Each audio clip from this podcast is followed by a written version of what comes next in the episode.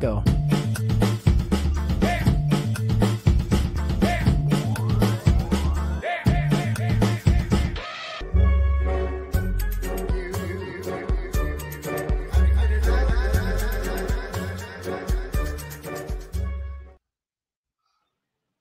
Não tá, né? É, tá bom.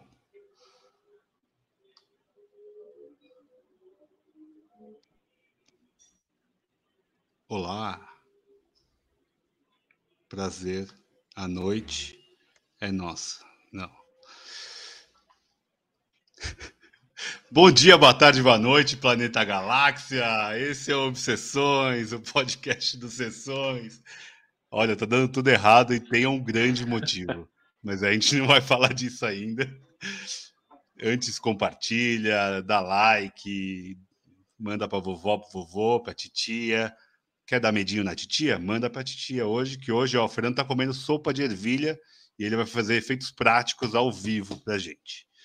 É, estamos aqui com casa cheia de novo, Matheus, Fernando, Leandro, meus grandes amigos e habituês deste podcast. Eu sou o Vitor e estamos com Adam, William.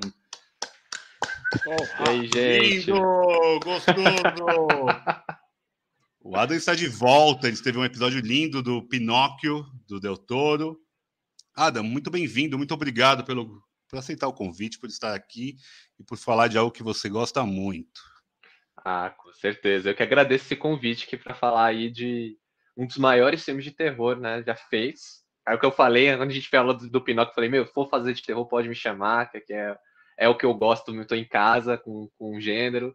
E aí vocês me chamaram não para qualquer filme, ainda para o Exorcista, que é um filmaço, tá aí fazendo aniversário e bora falar, porque é, tem muita, acho que tem muita coisa, acho que esse assunto, esse Exorcista tem muita, muita abordagem. Assim. Muito bom. É isso. 50 anos de Exorcista este ano, né? Acabou de fazer. O William Friedrich morreu recentemente, inclusive, também, que é o diretor do filme.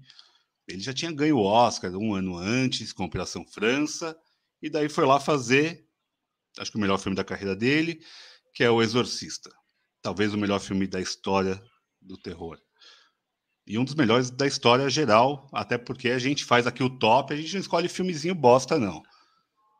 Antes de começar, né, a virar a cabeça, vomitar e tirar o, o cramunhão do corpo, Fernandinho, qual é a sinopse do dia? Cara, porra, eu tô Tô arrepiado, eu tô assustado de comentar esse filme com vocês, para dizer o mínimo. É um filme que a gente deveria passar algum tempo já, cara. E vamos nessa, vamos aí. Eu tenho uma sinopse um tanto quanto não sinóptica, tá? Eu vou deixar vocês é, entenderem o que eu quero dizer. Sinopse: O Exorcista. Uma atriz vai gradativamente tomando consciência de que sua filha de 12 anos está tendo um comportamento completamente assustador. Desse modo, ela pede ajuda a um padre, que também é um psiquiatra, e este chega à conclusão de que a garota está possuída pelo demônio. Ele solicita então a ajuda de um segundo sacerdote, especialista em exorcismo, para tentar livrar a menina dessa terrível possessão.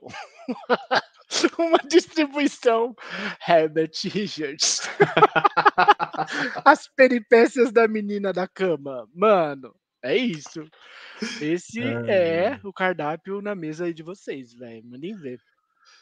O cardápio é lindo. Adam, vou, vou jogar para você, que você é o especialista, você é o nosso consultor de terror. Se não tiver terror, se tiver terror aqui, vai ter o Adam. É cadeira cativa não só para isso, mas o terror ele voa, ele ama. Por que você ama o Exorcista? Por que o Exorcista? É, o que, que ele mudou na história do terror? Mas só, só devagar, que a gente ainda tem ó, quatro horas aqui para falar. Cara, é, o Exorcista, assim, eu acho que. Eu tenho uma coisa pessoal com o Exorcista, porque, assim, eu me cagava de medo do Exorcista. Confesso. Eu que sou o cara que fala, não, eu não tenho medo de filme de terror. Eu era criança, eu tinha muito medo, acho que tudo bem porque era criança, né? Eu já gostava de terror, já tinha tido meu primeiro contato com gênero, já gostava de pânico, mas o Exorcista eu tinha muito medo, me cagava de medo de assistir. Até o dia que eventualmente eu topei. Eu falei, vou assistir Exorcista. É, tive uma chance, inclusive, de ver no cinema depois, numa revisitação de clássicos que o cinema estava fazendo. Então eles trouxeram Exorcista. Eu falei, vai ser agora, vou assistir no cinema. E eu amei, me apaixonei assim, tipo, primeira assistida ao filme, eu já fiquei apaixonado pelo filme. Não tive medo, inclusive que porque todas as cenas que me davam medo, né, ficam muito concentradas ali no momento do filme. É, e depois disso foi quando foi Exorcista que me quebrou meu medo, digamos assim, porque depois de assistir o Exorcista que eu não tive mais medo de filme de terror nenhum. Assim. Tinha tive medo de outros antes do Exorcista. Então, para mim, tem um, tem um Adam antes do Exorcista, tem um Adam depois do Exorcista. Foi o. Abracei ali o, o Final Boy de terror, de, de gostar, de, de amar o gênero, porque eu não tive mais medo nenhum de filme de terror. Hoje eu busco filme que vai me dar medo. Muito bom, muito bom, Adam. Obrigado por essa, por compartilhar esse exorcismo que você fez do filme de terror. Marcelo falou aqui que Passos Luz esteja convosco. Obrigado, Marcelo. Olha, um beijo para você. É, Fernandinha, boa noite. Carlinha, boa noite. Carlinha falou: morro de medo de filme de terror. Acho que é a ideia. A ideia do filme de terror é te fazer ter medo. Então ele está atingindo o objetivo. Porque a ideia do cinema é essa: é você transparecer e transpirar algo. E o terror, acho que é a ideia, é tirar medo. O filme é de 73, só para lembrar. Então, 50 anos, acabou, acabou de fazer tem a mística de ser o único filme indicado ao Oscar de terror. Corra depois concorreu também recentemente, acho que é o, é, era o único até Corra. É, então isso é incrível, né? É um marco, até porque a academia não gosta e a gente também não gosta da academia. Então estamos iguais. É... Matheus Moisés, você está aqui presente. Você já fez um exorcismo? Você já presenciou um exorcismo? Eu não quero saber do filme. Hoje a gente só vai fazer, contar história de terror. Brincadeira, conta aí sobre o filme, amiga. Olha, eu acho que você começou de uma forma boa, Vitor. É, gostei do relato do Adam, porque eu só tive coragem. Eu era criança também quando vi o Exorcista, só tive coragem de assistir porque eu fui assistir no cinema. E no cinema tem várias pessoas, né? Então, no cinema, você tá ali numa sala, tipo, com um monte de gente. Eu não sei porque, na minha cabeça, isso dava menos medo, assim. Né? Mas, na época, quando eu era criança, eu gostava muito de filmes de terror, continuo gostando até hoje. Mas eu me lembro que o Exorcista era tipo um tabu, assim, né? Eu fui apresentado por muitos filmes pelos meus irmãos, assim, principalmente filmes que eram filmes de sucesso, assim, na década de 80 e 90, né? E alguns que já tinham feito sucesso antes, como é o caso do Exorcista. E eles falavam assim, né? Tipo, caralho, Exorcista é tipo, né? É tipo um filme proibido, assim, tá ligado? e. Não sei, mano, as cenas que ela tem algumas cenas assim que eu, eu tinha pavor, assim, tá ligado? De imaginar que eu já sabia como era, mas não tinha nem visto o filme, assim, tá ligado? Mas eu vou voltar nesse assunto depois e responder a pergunta do Vitor. Bom, eu não tenho religião, mas eu vim de uma família cristã, né? E uma família cristã numa época em que se cara, se realizava certas, certos procedimentos, assim, né, de é, dispossessão, sei lá como é que se pode chamar isso aí, né? E eu acho que existe um descrédito muito grande, né, sobre isso, com razão. Mas quando eu era criança eu presenciei umas coisas muito cabulosas, assim, muito cabulosas mesmo. E eu vou contar uma delas, aí depois talvez eu conte outra. Mano, você vai contar todas, Joe. Você vai contar todas as paradas que você viu, Joe. Foda-se. A gente não vai avaliar o filme, vai avaliar as histórias do Matheus só. Bom? Pode ir comentando o que você acha. É, acho que tem muito esse lance assim das pessoas que são da igreja, de igrejas católicas, igrejas, igrejas evangélicas, visitarem as pessoas nas casas, né? Quando as pessoas estão doentes, principalmente. E tinha uma situação em que uma pessoa estava doente e os meus pais foram visitar essa pessoa na casa e algumas outras pessoas da igreja. E foram, beleza. É, era uma casa térrea, comum, assim, uma casa até que grande. E eu não, não, me lembro quem era a pessoa, não me lembro quem era aquela. Geralmente meus pais não, não levavam, né? Porque eu tinha muito medo. Mas esse dia, sei lá, não tinha com quem deixar, ou eu não quis ficar em casa porque tava com medo também, né? E, e eles começaram a fazer uma oração, né? Num determinado momento ali, na sala da casa, logo que entraram, assim. Né? E a janela começou a, tipo, tremer, assim, tipo, bater, estourar, assim, tipo, tá, tá, tá. Para, Matheus, para, velho. A galera vai conseguir dormir hoje. Tipo, violentamente, assim, cara. É foda, cara. Foda mesmo. E eu, eu não sei, assim, eu, eu, em geral sou uma pessoa cética, mas algumas coisas que eu presenciei, principalmente nessa época, foram um pouco impressionantes. E acho que isso, obviamente, nos provoca medo. E eu acho que com isso dá para a gente iniciar a conversa de hoje. Maravilhoso, Matheus. Maravilhoso. Ó. Eu não espero menos que isso do Matheus. O Matheus vem aqui, ele só brilhanta mais. Eu vou falar um pouquinho do filme, né? O filme conta a história dessa criança que tá bonitinha lá, show. A mãe é atriz e também não acredita lá em grandes coisas, né? Aparentemente tá tudo bem, a vida e também conta uma outra história paralela, que é do padre. Então é um filme que eu não lembrava, eu lembrava só do gore, só da cama, só dos vômitos, não lembrava de nada do filme. Então foi ótimo rever, porque tem uma baita história por trás, baita não, mas tem uma, uma história consistente por trás, uma história que dá motivos e dá peso para tudo que acontece depois, que é o ápice, né? Que é isso, daí a menina ela é incorporada e daí é legal que esse padre é um, é um psiquiatra também, então já é um pouco daquela lógica ciência contra religião. Aqui é ciência mais religião, e o que é bom que ele tira o demônio na porrada, mas isso é depois que a gente vai falar. É... Então isso é muito legal que mostra essa outro, esse outro padre, mostra o envolvimento da igreja, como é difícil, como é algo um tabu. Então acho que é, contar essa história no cinema há 50 anos atrás era, é, era certamente um choque para a galera. Por mais que já tivesse tido outros filmes de terror, já tivesse outras bases, mas acho que como este, é, acho que não. E acho que ele serve de inspiração até hoje. É um filme que ressoa até hoje com muita força. Acho que todo, todo mundo que vai fazer um filme de terror tem o Exorcista em mente, para alguma coisa. Seja efeito prático, seja som, seja a temática. É, então, eu acho que é um filme que ele consegue chegar no seu objetivo, que é contar uma história e deixar as pessoas com medo. Não tem jump scarezinha, não tem. É, é um filme liso, é um filme né, direto, não é um filme que fica floreando a história.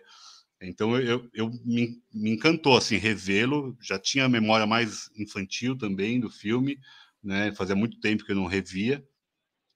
E eu sempre fui muito medroso com filme de terror também. Acho que, como todo mundo, acho que é a ideia do filme mesmo, como já falei. Acho que o meu primeiro que eu lembro assim foi It, é o It antigão, né? Que eu aluguei em fita, cassete. Eu vi na casa da minha avó, minha avó tinha vários quadros de palhaço, então foi um trauma assim gigantesco é, ver ali. E já revi depois o filme, continuou muito bom também. É, mas é isso, o filme de terror é isso, é aquele. Você quer ficar agarrado, sei lá, dormir, se amarrar, não sei. É, acho que é o que o ser humano é sádico nesse sentido, né? A gente gosta, a gente tem medo, mas vai lá e vai atrás dessa porra. Deixa eu ver essa merda aí.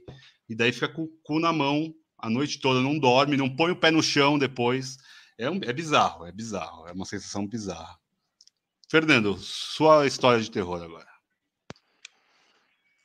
Cara, o meu testemunho que eu trago para Vossas Excelências é no dia que eu tava na igreja lá. Tô brincando, tô zoando. Mas assim, mano, eu. Puta, o exorcista. É, ele mexe com a, com a igreja católica, é foda, né, cara? Tipo, eu fico imaginando que, tipo, exorcismo, a palavra exorcista, né? Tipo, é uma palavra que é um trampo, né? É um cargo, tá ligado?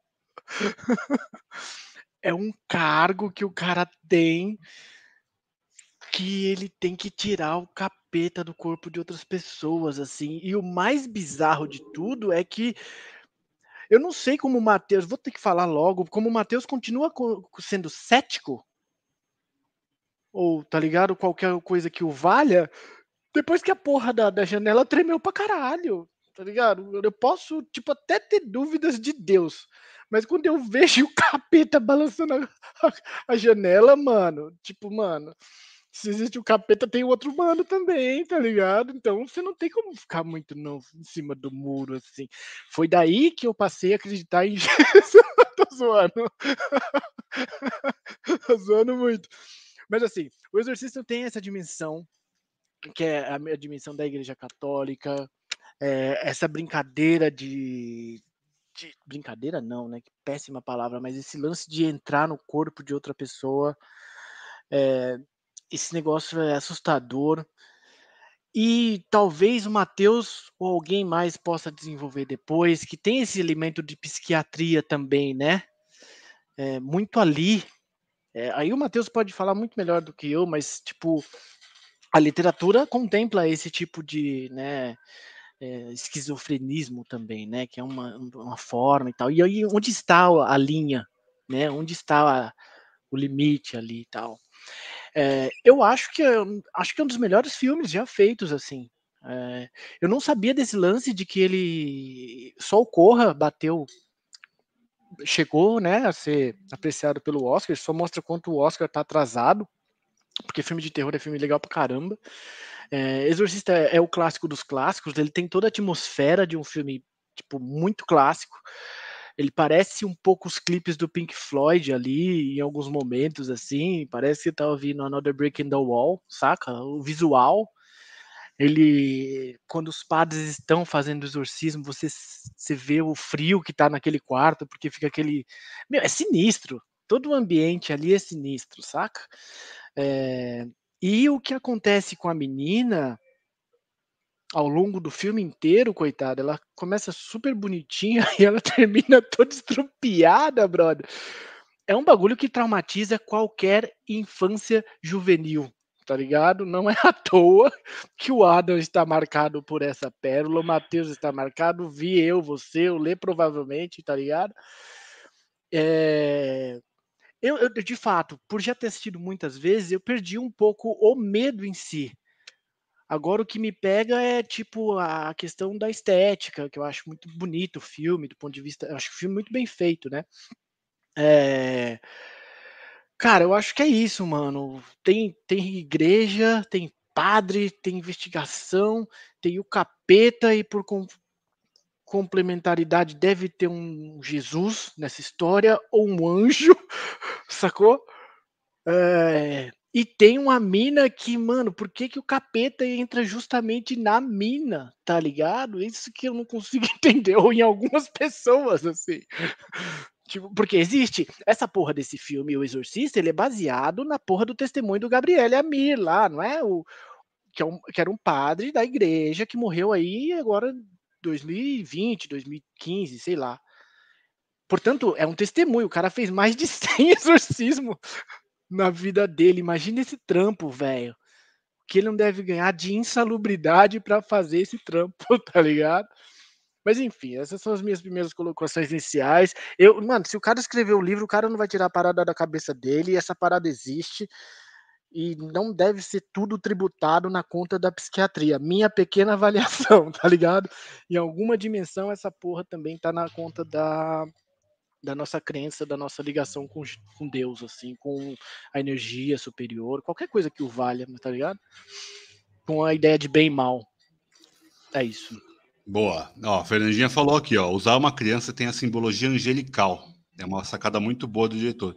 É baseado numa história real, real, né? Que alguém relatou ali nos anos 40, mas é um menino, né? É, só que daí no filme colocaram uma menina. O Lê, eu sei que não é muito fã hum. do terror, né? O Lê dá uma fugida. Mas depois da história real, depois dessa. Não tem o livro? Tem, tem, tem. o livro. Tem o livro do. do... Ah, tá. Entendi. E aí, Lê, Porque, assim, é muito não... fã, me conta aí. Eu não li o livro, mas assim, essa história de, do limite entre a psiquiatria e a possessão, eu acho bem legal. Porque é, uma fonte segura que lê o livro, ele fala que no livro não dá para sacar em que momento, porque o padre é psiquiatra e padre. Então você não percebe, não tem um limite tão claro de ah, ela está possuída ou ela enlouqueceu, né? Assim. E eu acho isso bem legal. O filme não explorou isso porque é um filme de terror. Então, assim, ah, vamos, vamos é, já mostrar que sim, é o Pazuzu, é o demônio e tal. E, mas eu acho isso muito legal porque eu acho, eu acho muito interessante a crença no demônio. Acho muito bom. Eu acho uma das melhores invenções da Bíblia, inclusive, assim. Acho que foi o personagem mais interessante que apareceu ali naqueles primeiros livros, né? Tanto que ele perdurou até hoje, né? Todos os outros meio que já foram e ele continua, ele vai do Gênesis ao Apocalipse. Porque ele é um motor muito legal assim da, da história, né? E e ele pode ter qualquer forma, né? Isso, isso eu acho incrível, isso eu acho incrível. É, tanto que as coisas, quando você é muito bom em uma coisa, te comparam com o diabo, né? Nas artes é muito, muito isso, né? Nossa, ele dança bem, parece o diabo. É um dos melhores elogios que você pode receber, né? Você dança bem, aí ele parece um deus, assim, ai, grande bosta, né? Agora, se ele parece o demônio, é um cara fudido. Se falar, ah, esse cara é muito legal e tal. Então, assim, eu, eu me interesso pelo demônio. Acho que é um, um, personagem legal, assim, de você de você ir atrás da história. E no filme, o que o que é interessante, assim, e pegando um pouco o gancho do Mateus, né, assim, você fala, o que seriam dessas religiões não fosse o demônio, né? Não fosse tudo que eu tenho que evitar, não fossem todos os medos, não fossem eu estar rezando alguma coisa e a parede tremer para dizer, olha aqui, o mal existe, ele está aqui diante dos nossos olhos, ele pode encarnar na gente. A gente, para fazer isso sair da gente enquanto humano, a gente precisa de um esforço que a gente vai buscar lá no Iraque, né, o, o padre, porque é tipo, é uma movimentação, né? E, e ela esgota todas as possibilidades terrenas de fazer com que a filha dela melhore, porque no fim das contas é só uma mãe querendo que a filha dela fique bem, que ela fique bem com a filha. Esse é o, o rolê, né? Por, por isso todo o, toda a história. E talvez ela também não admita que a filha dela contenha esse mal, né? Então, o mal, é, o mal é externo, é alheio à criança. Essa coisa que falou da criança angelical, né? Então, vamos tirar o mal dessa criança. E, e é impressionante. Todas as religiões vivem dessa, dessa ideia, né? De que o mal está muito, muito mais para o humano, às vezes, do que o bem. E o demônio está muito mais próximo do que Deus. Porque o demônio pode entrar no seu corpo, Deus não entra.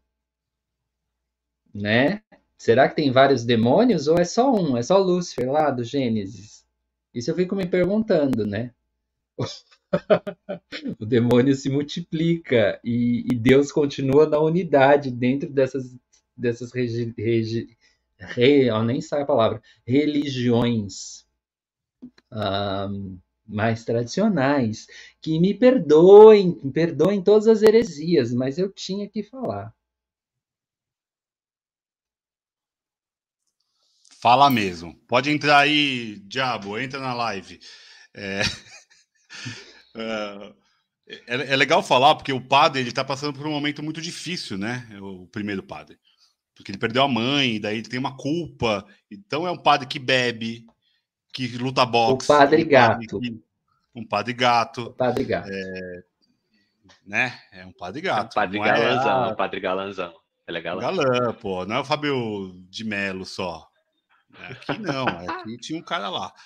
Então, é legal que ele tá passando por um momento e o diabo usa isso no, com a menina, né? Coloca a mãe dela lá, mãe dele lá, presente. Então, a, acho que é, é, bem isso que o Lê falou: é, a antítese, é o contraste, é o, é o, é o bem e o mal, é, é, a lógica das religiões, principalmente as, as uh, cristãs, né? O Marcelo até falou aqui, ó, o Silêncio dos Inocentes é tão terror quanto Corra, mas foi nomeado como suspense. É, tem essa, essa menção ao Silêncio dos Inocentes. Adanzinho, por que o Exorcista é tão relembrado ainda hoje? Por que o Exorcista é tão referência até hoje? É, é, é tão foda mesmo? É, você que ama, vê muito filme de terror, ele, ele é mesmo essa inspiração até hoje? É, por quê também? Acho que é legal se você puder e quiser falar outros filmes também, acho que é legal colocar isso de outros filmes é, porque você conhece e você é nosso especialista, rapaz. Cara, assim, eu acho que eu, eu, eu vejo cinema de terror que existe sim uma quebra em 73. Acho que existe um cinema de terror pré-exorcista, pós-exorcista. É, o que você, você foi muito assertivo, você falou assim que muitos filmes até hoje, se não todos os filmes do gênero, eles miram em alguma característica do exorcista. Eles tentam trazer alguma coisa do exorcista. E eu acho isso que é completamente isso. Tem alguma maneira, tem uma trilha sonora, a gente tem influência da trilha sonora, o uso da trilha do Exorcista, que é, acho que é fenomenal. Tem uma música principal, mas é um uso muito mais minimalista, muito mais contido, que aproveita os sons, que aproveita efeito prático, que é uma coisa que sempre que o terror vai para efeito prático, ele ganha um status de, é, de meio, meio anacrônico. Eles não envelhecem tanto quanto outros filmes. Quanto mais um, quanto mais um terror ele usa efeito visual de CGI, mais ele envelhece, parece. E a gente tem muitos, por isso que a gente tem muitos clássicos do terror. E eu acho que tudo isso, não, óbvio que o Exorcista não é o primeiro clássico de terror, ele não é o primeiro grande filme de terror, mas ele cria essa, cria essa força, principalmente porque ele quebra a indústria é, perante a academia mesmo, né? Que foi quando a academia é, foi um filme que assustou a academia. Porque quando ele foi indicado, ele foi, ganhou 10 indicações, das quais ele, e por curiosidade, é até engraçado que ele ganhou é, roteiro adaptado, enquanto Corra ganhou roteiro original. Então, assim, dois terrores que conseguiram chegar, quebrar essa barreira da academia e conseguir um prêmio de roteiro. E ambos indicados a filme também. Mas o Exorcista, ele botou esse medo. As pessoas da academia, elas tinham... Elas criaram um movimento anti o Exorcista, porque achavam, né, pregavam que se o Exorcista ganhasse melhor filme, eles iam quebrar Hollywood, é, iam quebrar a premiação, ia ter uma mudança muito sem precedentes para isso. Então acho que tem esses dois pontos. Tem um ponto de cinema em si, como o Exorcista ele muda, ele molda o cinema é, e mostra que o terror, que não é, não vale a pena olhar o terror como a academia olha, que é como um gênero inferior, como um gênero é, de vanguarda, um, um gênero é, pouco de pouco valor, como muita gente pregou na época do Exorcista, do próprio Exorcista, que foi o filme que causou muito isso, mas ele também marca um gênero como um, um gênero que existe após o Exorcista. O que acontece após o Exorcista é, são filmes que tendem a tentar imitá-lo de alguma maneira, e quando o filme é mais claro, o filme vai para um lado de uma história de possessão, a gente vê que 99 deles, 99 em 100 deles, vão jogar pelas regras do Exorcista. Então é até legal que a gente está falando aqui sobre a presença do, do antagonista, né? O, o diabo do filme, que é um diabo com nome, né? Que é o Pazuzu. E isso é uma coisa muito forte no cinema de terror até hoje, quando a gente fala de filmes de demônios, que o nome do demônio precisa ser citado. E isso tem uma força muito grande no Exorcista, porque é a partir do nome do Pazuzu, que está desde a primeira cena do filme, que a gente vai entender. Tipo, o Pazuzu é mais protagonista no filme, de certa forma, do que a própria Regan que o filme gira em torno dele, gira em torno dos padres. Então a Regan ali, a, o plot da mãe, que é, seria a narrativa principal, ela é meio que a âncora do filme, mas ela não é especificamente a parte principal. E eu achei isso legal como isso se reflete em outros terrores, porque recentemente posso citar o Fale Comigo, que eu fui assistir, e a gente viu um filme que é um filme de possessão, para minha surpresa, que eu não achava que ele fosse um filme de possessão, e que até ele, que é um filme mais independente, que pega ali um, uns elementos do da A24, de fazer aquele terror com com um comentário de luto, com um comentário de trauma, mas ele ainda está jogando pelas regras do Exorcista.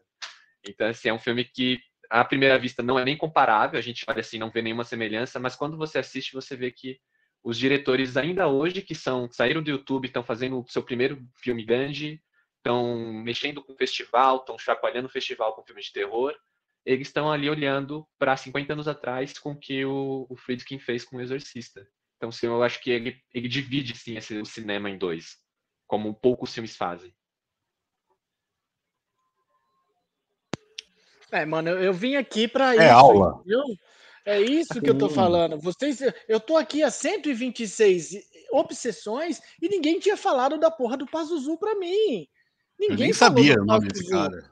Eu não sabia. Quer dizer, o Leandro vem falar, o diabo tem vários, mas não, tem o Pazuzu, tem o Bal, tem toda a galera lá. E o mano chega e já fala do Pazuzu na lata, tá ligado? Porra. Dá para lembrar, o, o Exorcista perdeu para Golpe de Mestre, o Oscar. Quem é Golpe de Mestre? Quem lembra dessa porra? Ai, ai, eu nem sei que filme é esse, é do Paul, com Paul Newman. Não sei que filme é esse. Concorreu também com Gritos e Sussurros do Ingmar Bergman, que a gente tem um, uma coleção de Bergman aí, uns episódios atrás com a Maria. É, a Carla falou aqui que via muito muitos espíritos ó, e assombrações quando era criança e adolescente.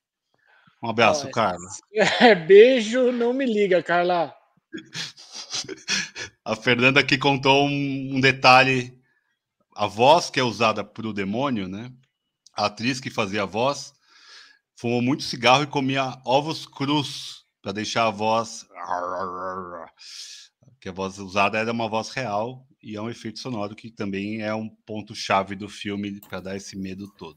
Mas Mateus, ouvi. Faz, a, faz o vínculo aí com, com Freud, sei lá, ó. com Freud. Não, eu ia comentar justamente disso, né? É, pelo que consta, é, foram também nos efeitos sonoros utilizados os. Isso é perceptível, inclusive, né? É, efeitos de animais, né? Sons de animais, principalmente porcos, né? Uh, porcos e vacas. O, o, que consta na rede aí, né? São porcos e vacas seguindo para o abate, né? E cara, realmente assim é uma das coisas que eu mais prestei atenção. Eu, já vi algumas vezes esse filme, mas dessa vez foi que eu mais prestei atenção foi nessa questão, né, dos sons. E tem aquela musiquinha, né? Que é. Cara, sei lá, dá um gela espinha, né? Uma musiquinha, acho que só no. É, só no piano, assim, né? Mesmo. E, e esses sons da, da, da, da garota possu, possuída, né? Que são bizarros, né? Tem muita, tem muita história também sobre a questão das mensagens subliminares, né? Que tem sons é, enfiados no filme, imagens enfiadas no filme, que, intencionalmente e tal, né? Então é um filme assim. E, e essa, co é, é, é, essa coisa que é muito legal, aí você puxa o gancho, que é rápido, Matheus, só uma parte. Aí, essa coisa de o corpo possuído obter poderes e agilidade, né? Porque a gente vê nesses canais de, de TV, que tem esses exorcismos aí, bem. Às vezes é engraçado para mim, gente, mas o meu senso de humor é outro, me desculpe. Porque assim, você vê, tipo, uma tiazinha, assim. Tipo, você fala, ela não faz isso na, na vida dela. Aí de repente a pessoa tá pulando, ela corre em volta do negócio lá e, e grita e bate a cabeça no chão. E em casa, se cai, se cai um negócio no chão, ela chama o sobrinho para catar, entendeu? Porque ela não consegue abaixar. É, essa coisa do, de ter um corpo forte e poderoso porque você está possuído por forças ocultas, estranhas e malignas, claro. Fala um pouco, continua aí no seu raciocínio, Matheus. Ah, até caiu. Eu tô é, numa cama. É, eu acho que, assim, é, essa questão do som, é só encerrando isso para já entrar no que o Lê estava comentando, é digna de nota mesmo, assim, o filme, né? Os grunhidos ali, é um negócio assim realmente assustador, né? Hoje em dia, obviamente, né, nós somos todos adultos, é um pouco mais de boas, assim, né? Mas quando a gente era criança, caralho, aquilo ali era, tipo, sinistro demais, né? E eu acho que justamente essas manifestações físicas é que me deixavam mais com medo, assim, sabe, Lê? Como, por exemplo, é, é, tem versões diferentes, né? Na versão que eu assisti agora não aparece essa cena, mas é aquela cena que ela anda pelas paredes, anda no teto, sabe? Que ela... escada, né? Isso, essa cena não aparece na versão que eu assisti. Tem, tem umas duas ou três versões diferentes, né? Tem a versão do diretor, tem a versão original, tem uma versão que foi lançada em 98 também, né? Eu, eu não sei exatamente quais são as diferenças, mas essa cena da escada e essa, essa cena no teto é um negócio assim cabuloso, que influenciou, por exemplo, o chamado, né? É, a Samantha, de certa forma, é, a maneira como ela se locomove ali, que ela vai chegando na câmera, me lembra bastante essas cenas da, da Regan no teto e tudo mais. Mas assim, pegando o que o Leandro falou, tipo, e o que o Victor sei lá, alguém tinha falado aí antes, que eu não me lembro exatamente quem, é, é um negócio louco, assim, né? Tipo, é, é, saber o limite do, do, do, que, do que é uma coisa e do que é outra, né? Tipo, ah, o Victor falou, ah, você não acredita. Eu não sei, assim, tipo, sei lá, acho, acho que. Acho que tem muita coisa que a gente não compreende, né? Na verdade. E pode ser que tenham explicações para certas coisas que a gente se depara aí que a gente explica com razões sobrenaturais, assim, tipo, isso aconteceu frequentemente. Então a gente sempre tende, com um olhar científico, a pensar que certas coisas que não têm explicação um dia terão. Porém, é, enquanto a gente não tem eu não sei, eu acho que tem alguma coisa, algumas coisas meio sinistras mesmo que acontecem.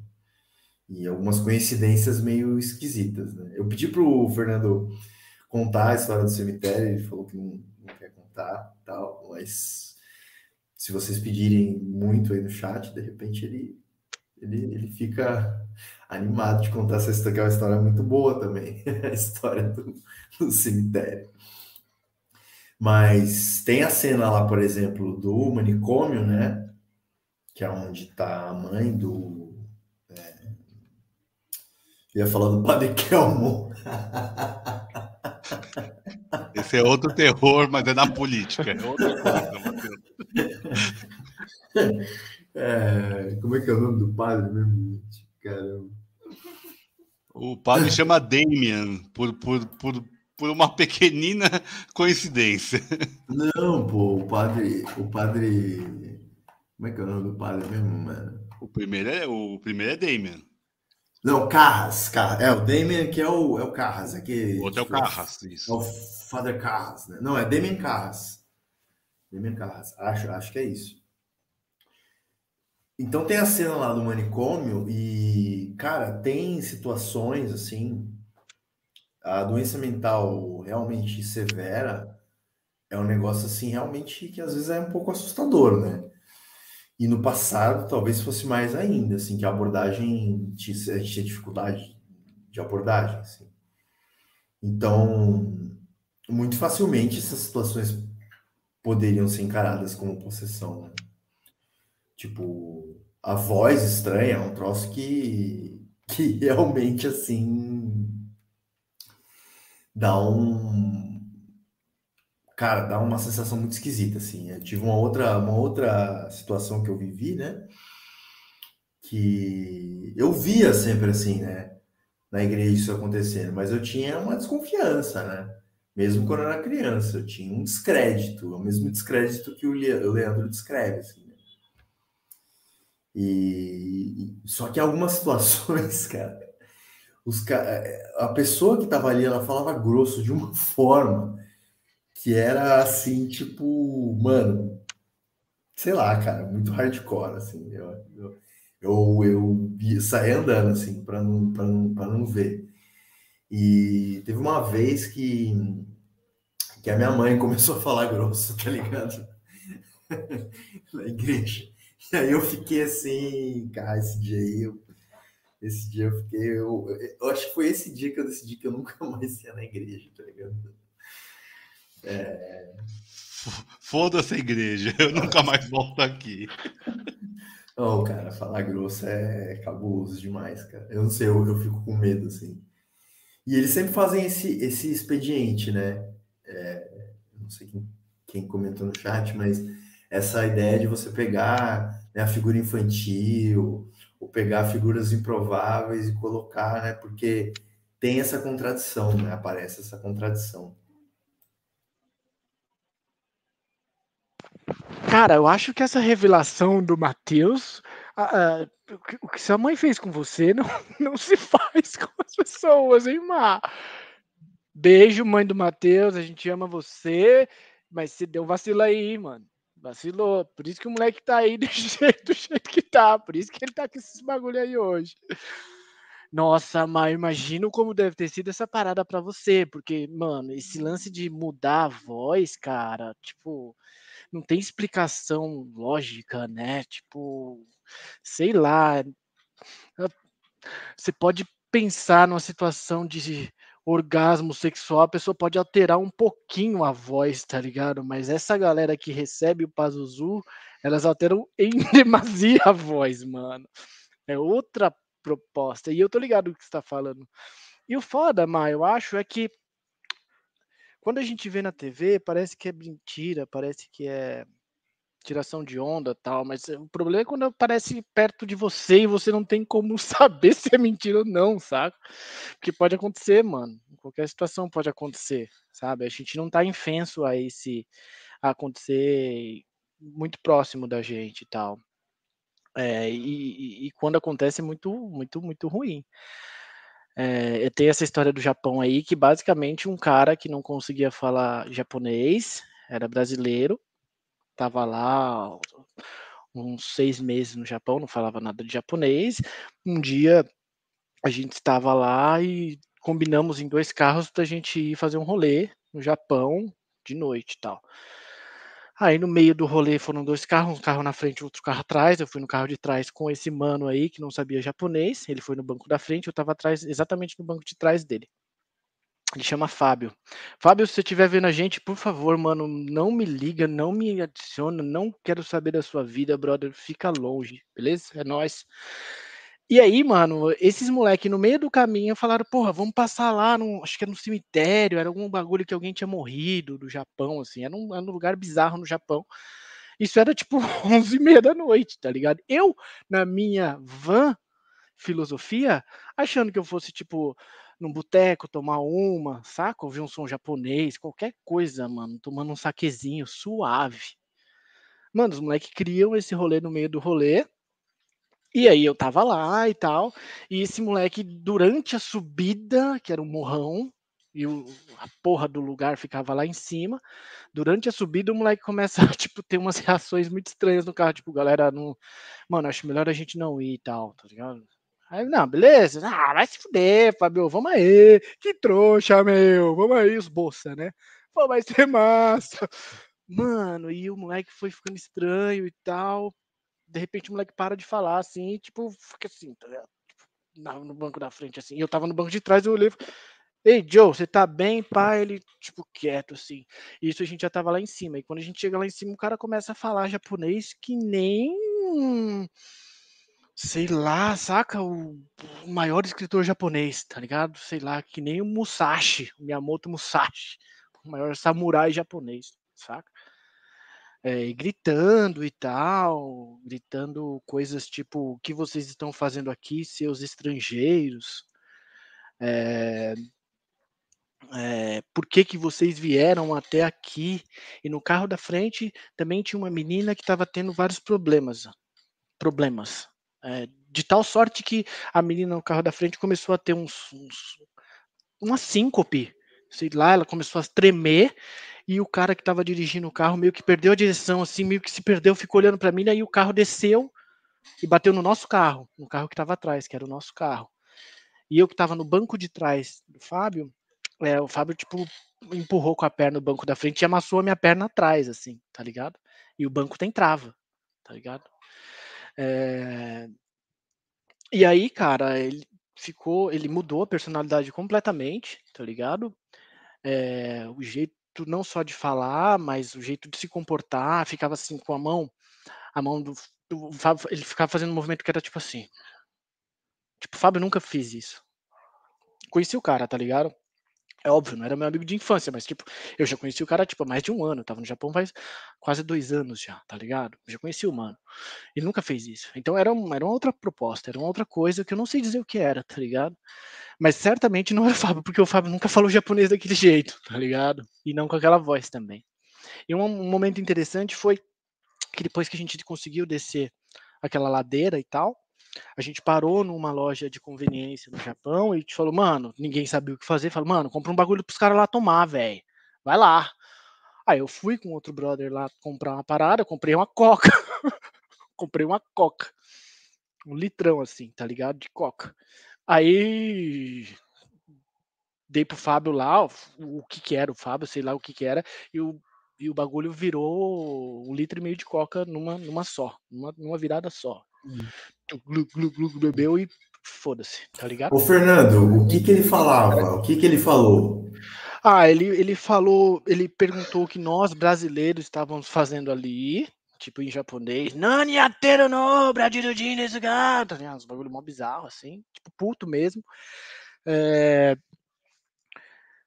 Cara, ele xingou, ele meio que o carro tava, o cara tava dirigindo, ele puxou o volante do carro, quase que o carro saiu da pista e tal, tá ligado? Ele, ele fez uma ceninha ali, tá ligado? O cara fez uma ceninha.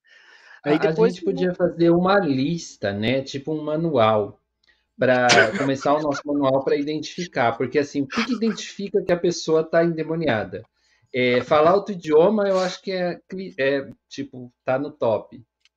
Mudar de voz, né? A pessoa tá falando assim, depois de repente ela. Né? Jack! que mais? Ela voa. ela levita. Que, e, eu não sei se é um clichê do terror, eu não sei, porque do jeito que vocês falam, eu acho que é, o povo fica tão impressionado porque dentro do imaginário é muito colado na realidade, né? Isso acontece lá na igreja que o Mateus frequentava. As pessoas mudam de voz, as pessoas ficam fortes, as pessoas falam outros, falar outro idioma é o máximo, né? Porque falam umas línguas assim, línguas mortas, inclusive. Línguas que não existem mais e a pessoa começa a, a falar assim. Como é que você garante que era japonês que ele falava, o Fê? Sim. Eu falava, né? Eu entendia. O Fábio que não. Desculpa aí, desculpa Não aí. só eu, mas também a galera que tava no carro sabia também de Nihongo. Tinha uns caras que estavam há mais tempo no Japão, também sabiam, tá ligado? Sim. É, é não foi uma, não foi uma. É, contorcionismo uma... também acho que pode estar na lista. Eu vou fazer, depois publica no Instagram. Os 10 mais. A gente vai fazer uma mais. lista de como identificar a possessão. Exatamente. Exatamente. Eu tô tem mais, Adam? Você tem mais pelo... algum aí, Adam? Ah, aqui é, o Marcelo falou: curioso... votar no Bolsonaro é, é, é passível. É passível. Cara, eu fiquei realmente fascinado com a ideia de exorcizar na base da coca.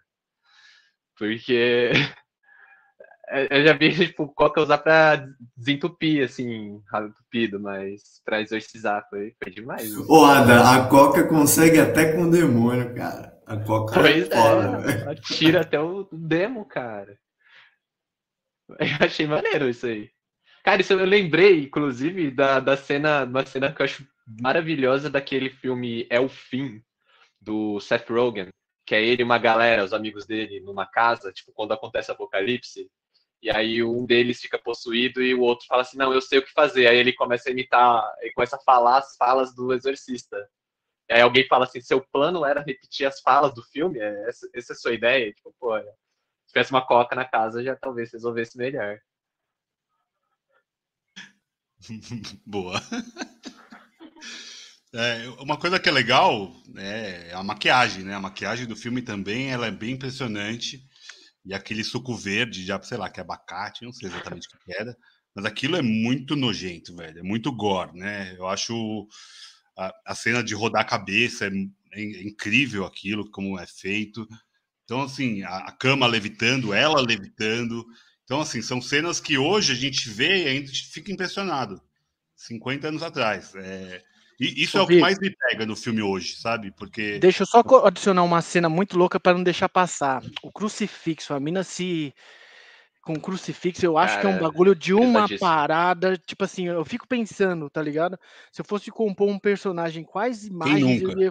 Mano, essa cena nunca passou pela minha cabeça, eu nunca fui, tá ligado? Sinistro a esse ponto de pegar um crucifixo e enfiar na vagina, assim, e com força, né, mano? Não é um bagulho tipo e tipo falando palavras assim que foge da compreensão assim, né? Deixa ele te comer, deixa ele comer. É sinistro demais, demais.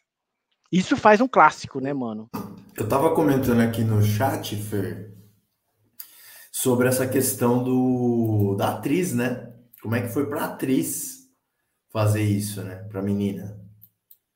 Porque, pô, sei lá, né, cara? Eu acho que. Foi ótimo. Mesmo... E é uma criança, né? sim, sim, exatamente acho que é, até para as pessoas mais céticas, assim, eu, apesar dessas coisas que eu contei, eu, eu me considero cético, né? Acho que até foi o Marcelo que colocou aqui, né? Se sobra para um delivery de possessões. É, eu acho que a maioria do que a gente vê é fake, assim, saca? Se não todos, né? Se não 100%. Mas é que por ter visto algumas coisas. Você tá duvidando da sua mãe, Matheus? Não pode duvidar da mãe, cara. Não, sei lá. A mãe cara, é a única coisa sei, sagrada, sei, cara. É, não sei mesmo, não, assim, sinceramente. Mas. É porque. Não é, não é que eu tô duvidando, é que assim, a, a partida eu acho que é tudo algum ou fake ou tem algum tipo de explicação. Mas eu acredito que, que, que haja sim algumas questões sobrenaturais e tudo mais. Mas eu tô dizendo assim, mesmo que a pessoa mesmo que a pessoa seja o mais cética possível para fazer um bagulho desse, tá ligado? Pra atriz fazer um bagulho desse, deve ser foda. Inclusive outros filmes, né, de terror. Aqueles filmes que tem a criancinha e tal. Caralho, mano, ia ficar traumatizado pro resto da vida, velho. A gente, imagina, a gente tinha medo e ficou traumatizado. Tem gente que é traumatizado mesmo. É, tem gente que não vê filme de terror, que tem medo total, assim. É... A gente ficou traumatizado. É, isso é mas... uma coisa que eu quero perguntar. Isso é uma coisa que eu quero perguntar, sobretudo pro Adam. Os fãs de filme de terror têm medo de filme de terror? É. É assim, eu tinha medo já sendo fã de terror, eu tinha medo de terror. Eu acho assim que existe um existe vertentes do medo, digamos assim. É, acho que tem o, o susto, que é aquele medo né, do momento, principalmente de jump scare, que tem muito terror que vai para isso, que quem nunca tomou um susto, assim, tipo, vendo o filme, mesmo hoje eu ainda tomo alguns sustos é, vendo. O que eu não tenho muito é o medo, assim, pós-filme, de ficar, ai, aqui eu me perturbar. Acho que tem a tensão, que eu lembro que um filme mais recente, assim, que me deixou muito tenso foi o A Bruxa, do Robert Eggers, que eu assisti o filme inteiro tenso, filmaço, assim. É, e eu, particularmente, eu acho que eu busco muito a experiência do terror. Então, assim, eu tento achar um filme que possa me assustar. Eu lembro que eu fiquei muito fascinado em momentos diferentes da vida é, quando alguém vinha me falar de filmes de terror. Então, alguém veio me falar de Jogos Mortais 3, que, nossa, era muito pesado. Eu fui assistir pensando que eu ia ficar com medo. Eu fui assistir o Exercício do Emily Rose pensando que eu ia ficar com medo, não fiquei. Então, assim, eu acho que os fãs de terror, eles têm medo, sim. Acho que, principalmente por, pelo terror ser muito subjetivo, é, às vezes um filme de possessão, de fantasma não assusta, mas um filme onde tem alguma coisa mais física, né? Um, body horror, assim, ou mutilação pode deixar mais traumatizado. Então, acho que tem muitas vertentes. Então, assim, eu diria que um fã de terror, ele tem medo de terror. Mas acho que ele vê o prazer nesse medo. Assim. Acho que essa é a diferença. Que ele não fica tão traumatizado que gosta daquela. Tipo a adrenalina da montanha russa, né? O pessoal tem adrenalina, tem aquele momento que acha que pode acontecer alguma coisa, mas ninguém deixa de ir numa montanha russa assim. Acho que é a mesma. Sim, então, mesma talvez porque até se o filme não causar nenhum tipo de medo, ele é ruim ou risível, talvez. Assim. É, eu, eu sempre penso como um filme de comédia, né? Se você for ver uma comédia e não deu risada, você vai achar ruim.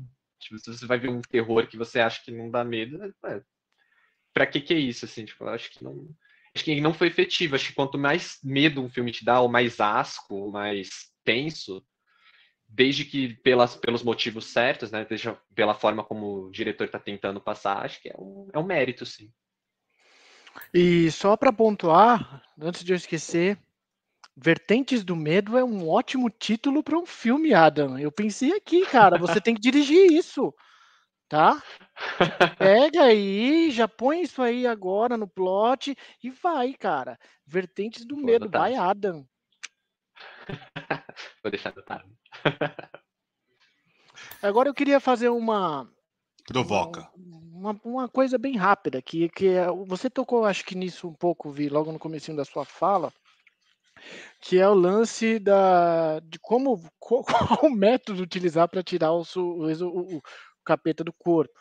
Alguns usam coca, outros usam a palavra Coca-Cola, outros usam a palavra e Coca alguns benta, coca benta. Coca, coca benta, água, água, é, o crucifixo, né, encostando para queimar. Tss, tss. Alho é pra vampiro, né? Alho é vampiro, Alho é pra alho, vampiro. estaca é vampiro, no coração. Ah, estaca É- é pra outro todo terror. mundo, né? Não, eu acho que pôr, pôr a mão na cabeça é, é- é também assim fatal. Que é sempre assim, né? A mão na a mão perto dessa região. Ah, é, é, é fazer o reiki, né? Fazer o reiki já, já, já ajuda a tirar também. Faz o reiki, já tira. Perdão aos reikianos Estão brincando também. com coisa séria. Eu quero ver vocês Hoje dormirem à tá- noite. Hoje tá um negócio difícil, hein? Hoje, perdão aos reikianos também. Acabou de trocar pedra em metade dos canais que passam, que passam missa à noite. O Leandro perdeu aos reikianos também. É demais. Mas liga, um dos métodos que eu gosto muito, que o filme acho que explora pouco, ou talvez ali pela tangente, é o da porrada, né, mano? Porque em algum momento ali o padre perde a linha, mano, e ele sai na mão, velho. Eu fico imaginando se é o padre Marcelo Rossi. Tava fodida a mina, Joe. Desculpa, mano. Desculpa. É que isso, eu não sei de onde veio essa imagem, mas aconteceu. Eu precisava colocar aqui, porque esse é o lugar para se colocar essas coisas. Enfim. Mano, por isso que você ver, o Pazuzu, o capeta, não é otário. Ele não vai incorporar quando o padre Marcelo Rossi estiver perto, porque ele sabe que ele pode acontecer, sacou, mano? Ele vai no Padre Gato, lógico. porra. É, mano. Geralmente é tudo padre fracote, viu? E o azar padre do que padre é que o, pô, era o padre do o azar do padre é que não era o padre do balão, senão ele não morria caindo da, da, da janela, porra. O padre do balão Aí. tava vivo até hoje. E é louco isso, né? Porque você tem uma outra, uma, uma outra possessão no filme. Você tem duas possessões no filme, no final das contas, né? Porque nesse momento em que o, o Pazuzu sai da menina e ele incorpora no padre, né? Essa cena é muito legal também, porque a porta de entrada para que ah, aquele espírito maligno que estava na mina entrasse no padre foi o ódio, a raiva que aquele próprio espírito conseguiu fazer o padre alcançar, né, mano? Isso é louco, isso é, isso é Olha, interessante. Já, já dá para ir para as melhores cenas depois. Pega esse gancho, cada um com a sua cena do exorcista. Mas fala aí, Matheus. Não, peraí, eu ainda preciso fazer só um, um breve questão aqui. Eu não ouvi falar de Freud até agora. É, a gente tá ainda mais, né? Mas veja só. Por, por exemplo, vou pegar esse gancho da questão do. Por que, que a gente gosta do filme de terror, né? E a, a Fernanda colocou aqui, né, ó, diversas sensações: medo, ansiedade, gastura, tristeza, felicidade, angústia, alívio, êxtase. E o Adam tinha comentado antes, né? Que a gente vai buscar ter um sentimento, né? Sentimento de medo e tal. Mas eu, eu tenho a sensação de que isso acontece porque o terror ele toca numa questão que é que está escondida, né? Tipo, a gente não consegue, são coisas que a gente não pode ver, são limites, como é, por exemplo, o tema da morte. A morte é um, é um, uma, um tema que está muito presente nos filmes de terror. A iminência da morte, a doença, o sofrimento, né? E a gente não sabe o que acontece após a morte, né? Não, temos uma evidência disso. É... E por outro lado, fenômenos não explicados, né? Coisas que, que, que, que, a, que a ciência não explica e tudo mais. Então, acho que essas, esses elementos reforçam essa questão do mistério, né? De um, de um, mistério de uma coisa que você não sabe o que, que é, você não sabe o que, que o que está acontecendo, o que há por trás, você não sabe o que vai acontecer, que é o elemento de suspense, por exemplo, também. A técnica cinematográfica usa o elemento de suspense para, inclusive, gerar o susto e gerar o medo, né? Porém, no filme, além dos elementos da cinematografia propriamente, né, os elementos técnicos da narrativa, a gente também tem alguns elementos simbólicos, né? É, o, um dos padres lá que afinal volta para fazer o exorcismo que estava no Iraque, ele tá ali numa escavação e tudo mais, então ele acha um, uma, uma peça, né?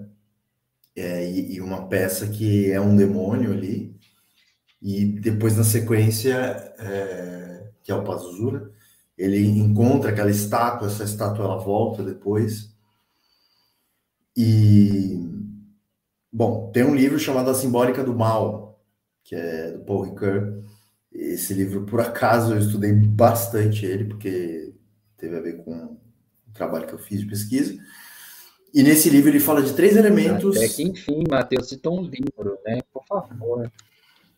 Ele fala de três elementos que caracterizam o mal, né? A, a, criação desse imaginário do mal, que são a mancha, o pecado e a culpa.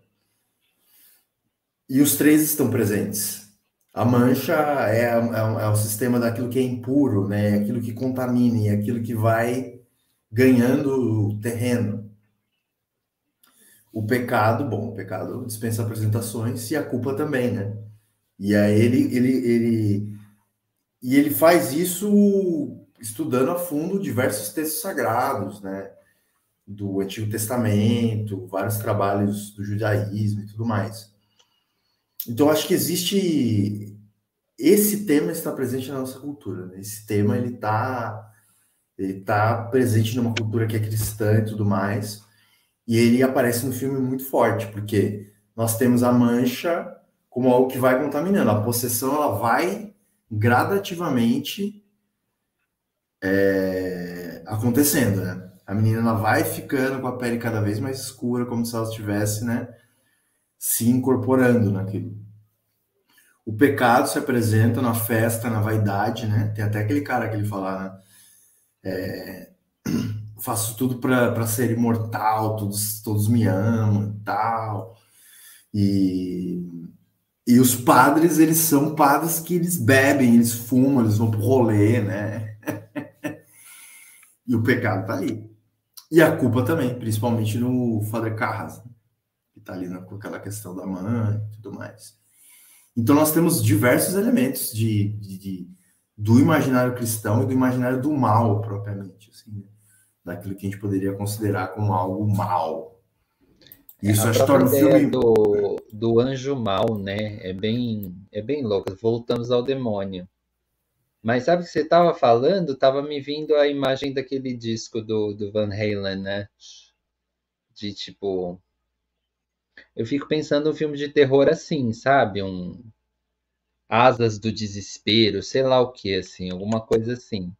se essas, se essas figuras que a gente acha que são anjos, eles de repente vêm aqui para fuder a gente, assim, sabe? Não sei, não sei. Esses imaginários do, do que não conhece. O Marcelo falou, né, que o medo é muito primitivo. É a sensação mais primitiva, eu acho, né? Tem, existe alguma sensação mais humana que o medo? É, não sei, porque bebês sentem medo, né? Assim, é muito claro que eles estão com medo. E é, é medo aquele... que eles ainda não conhecem. Muito, muito louco. Fala aí, Matheus. É aquele, aquele sentido do, de, de ataque e fuga, né? O, medo tá, tá, tá, também relacionado a isso. É muito, é muito antigo isso, né? Ah, ou, ou você reage ou você foge. E o medo, acho que ele de certa forma, facilita essa reação, né? É como se fosse um elemento de sobrevivência, inclusive, né? De manutenção da vida, Sim. de preservação da biologia da, da, do, das pessoas e tal, constitutivo do, do, dos seres e tal. Mas eu fiquei brisando nessas viagens de vocês aí com relação a por que, que a gente assiste filme, por que, que a gente gosta desse treco, né? Por que, que, que diz muito sobre a gente, né? Por que a gente gosta de, de às vezes ter que tocar um momento em determinado momento da nossa vida. Teve um momento da minha vida que eu assisti muito filme de terror, depois parei, tá ligado? Fiquei de boa tal. Acho que foi quando a gente se falou da última vez, ó. É, aqui. E aí eu, gosto de pensar também na possibilidade de você ver o terror como uma estética, tá ligado? Porque em alguma coisa ali me atrai muito esteticamente.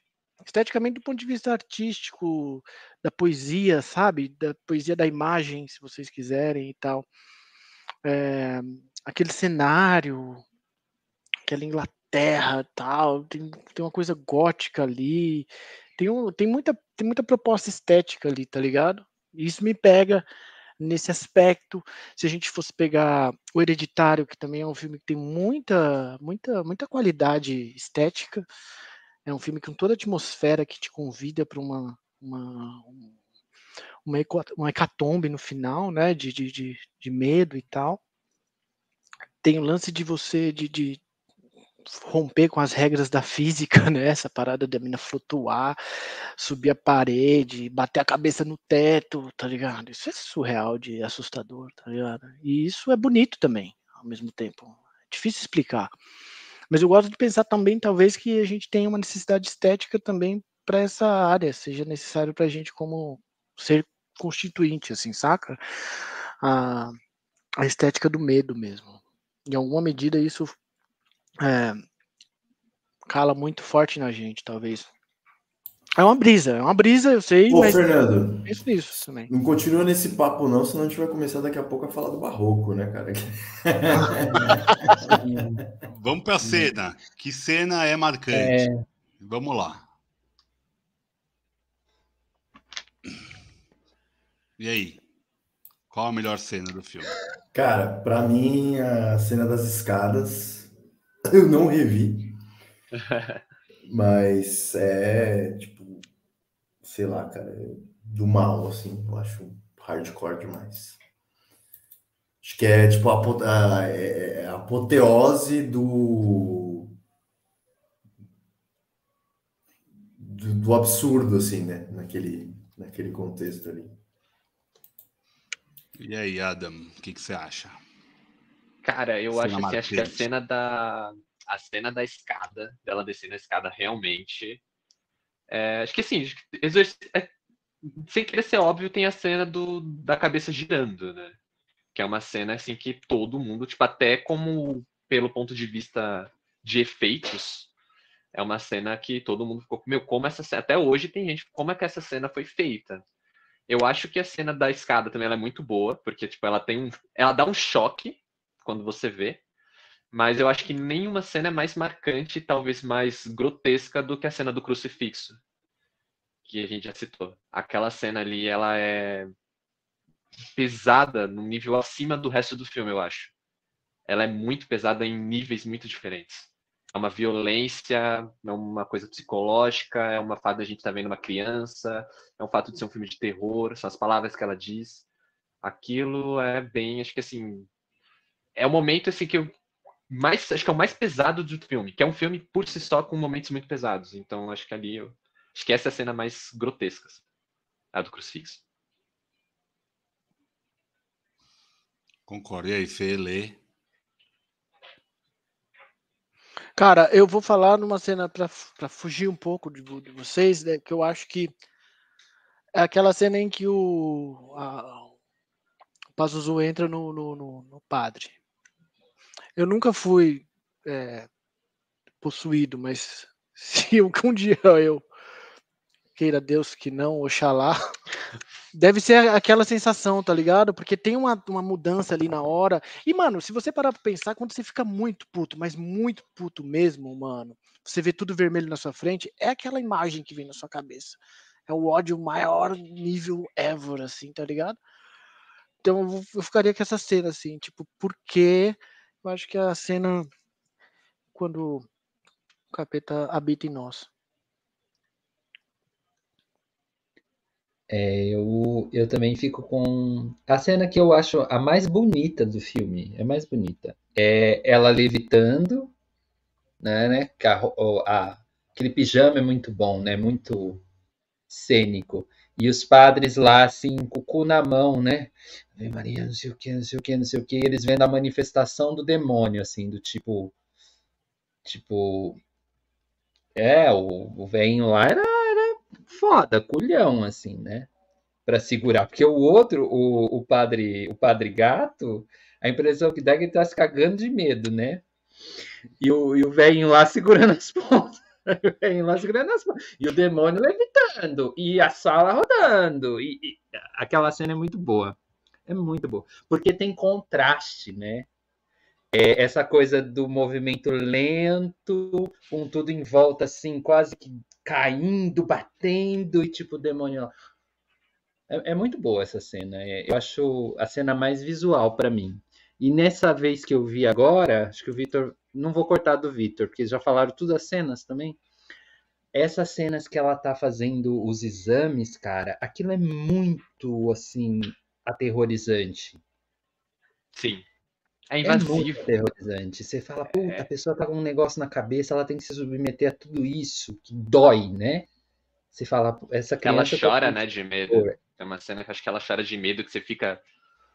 Ai, ali... é um negócio fala, é, dá dó. E, e, a gente sabe que muitas pessoas, crianças, passam por um monte de exame, assim, sabe? Agulha todo dia até descobrir, sei lá, o que a criança tem, ou de repente, para o que ela tem, isso é o. Não é nem o exame, é o tratamento. É, é dureza. E você, Vitor? É, acho que vocês falaram as melhores. Eu quero só pegar o complemento da do Fê, que é né, da, da saída, né, do exorcismo de fato, eu gosto muito da cena dela rindo do, do cara, porque eu acho. É, é, é tipo, olha, eu sou muito foda, eu você, velho. Eu matei esse velho arrombado. Começa a rir. É de um jeito tão debochado. Eu acho aquilo. Tipo, é que escrota, velho. Que, que Pazuzu do capeta mesmo, né? Nossa, acho aquilo muito foda. A cena esteticamente tem... mais bonita é quando aparece o demônio, né? Eu acho que aquela cena que tem um contraste da luz, a luz? sombra, aquilo é muito bonito. Aquilo é, é uma das cenas assim que é eles veem, eles veem o demônio. Então aquilo para mim é bem é bem bonito, visualmente é muito bonito e é revelador até para os padres. Porque de certa forma o, o Jimmy lá, que é o o Damien, ele ele tá cético, né? Ele tá ali porque ele é padre mas ele perdeu a mãe, ele tá na dúvida, ele começa a ficar incomodado com a voz da mãe, ele vê a mãe, então é, ele tá já imbuído do, do, do nojo, do medo, do, do, da culpa, né, de não ter cuidado da mãe, então tem várias camadas que aparecem ali, eu acho aquilo ali também muito bonito, do, do contraste, é, acho muito foda aquela aparição, né, é, aparece Deus, não, aqui no caso não, mas é isso, é, aparece a figura. Eu acho aquilo. Ele soube escolher a figura, ele soube escolher a forma de apresentar a figura. É, é uma forma elegante, até, de certa forma, é, e bonito. É, é, uma cena bonita de se olhar, assim. E acho que todas são muito. O filme é muito bom, o filme é muito bonito, o filme é muito. É, impactante como um todo, eu acho. Acho que tem todos os momentos ali. Tem um momento claro, que é da escavação, daí começa a ficar mais escuro, vem um fog, né? Vem um, esse ar que o Fê falou do, da Inglaterra, um negócio gótico. A, a, cena da queda da escada é maravilhosa também, né? É uma cena antológica, aquela escada ali. Acho muito bonita também. É isso, falamos de Exorcista? E tem o pôster do filme, né? Tem o pôster do filme. É aquela Nossa, cena do, do padre chegando na casa, que é, é de uma beleza impressionante. Cara, esse é o pôster do filme, é um dos pôsteres mais bonitos do cinema, assim. É, é, e é, é uma coisa, é uma imagem reconhecível. Qualquer, qualquer mínima referência que qualquer filme faça a essa imagem, você sabe que eles estão fazendo referência à homenagem ao Exorcista. E é, na verdade, ele. É, eu fiquei até tentando identificar se ele para ou não, né? Ele meio que vai entrando, ele dá uma olhada, assim, né? Porque a imagem, quando a gente vê ela estática, parece que ele tá, tipo. relutando. Olhada, né? Tipo, uma...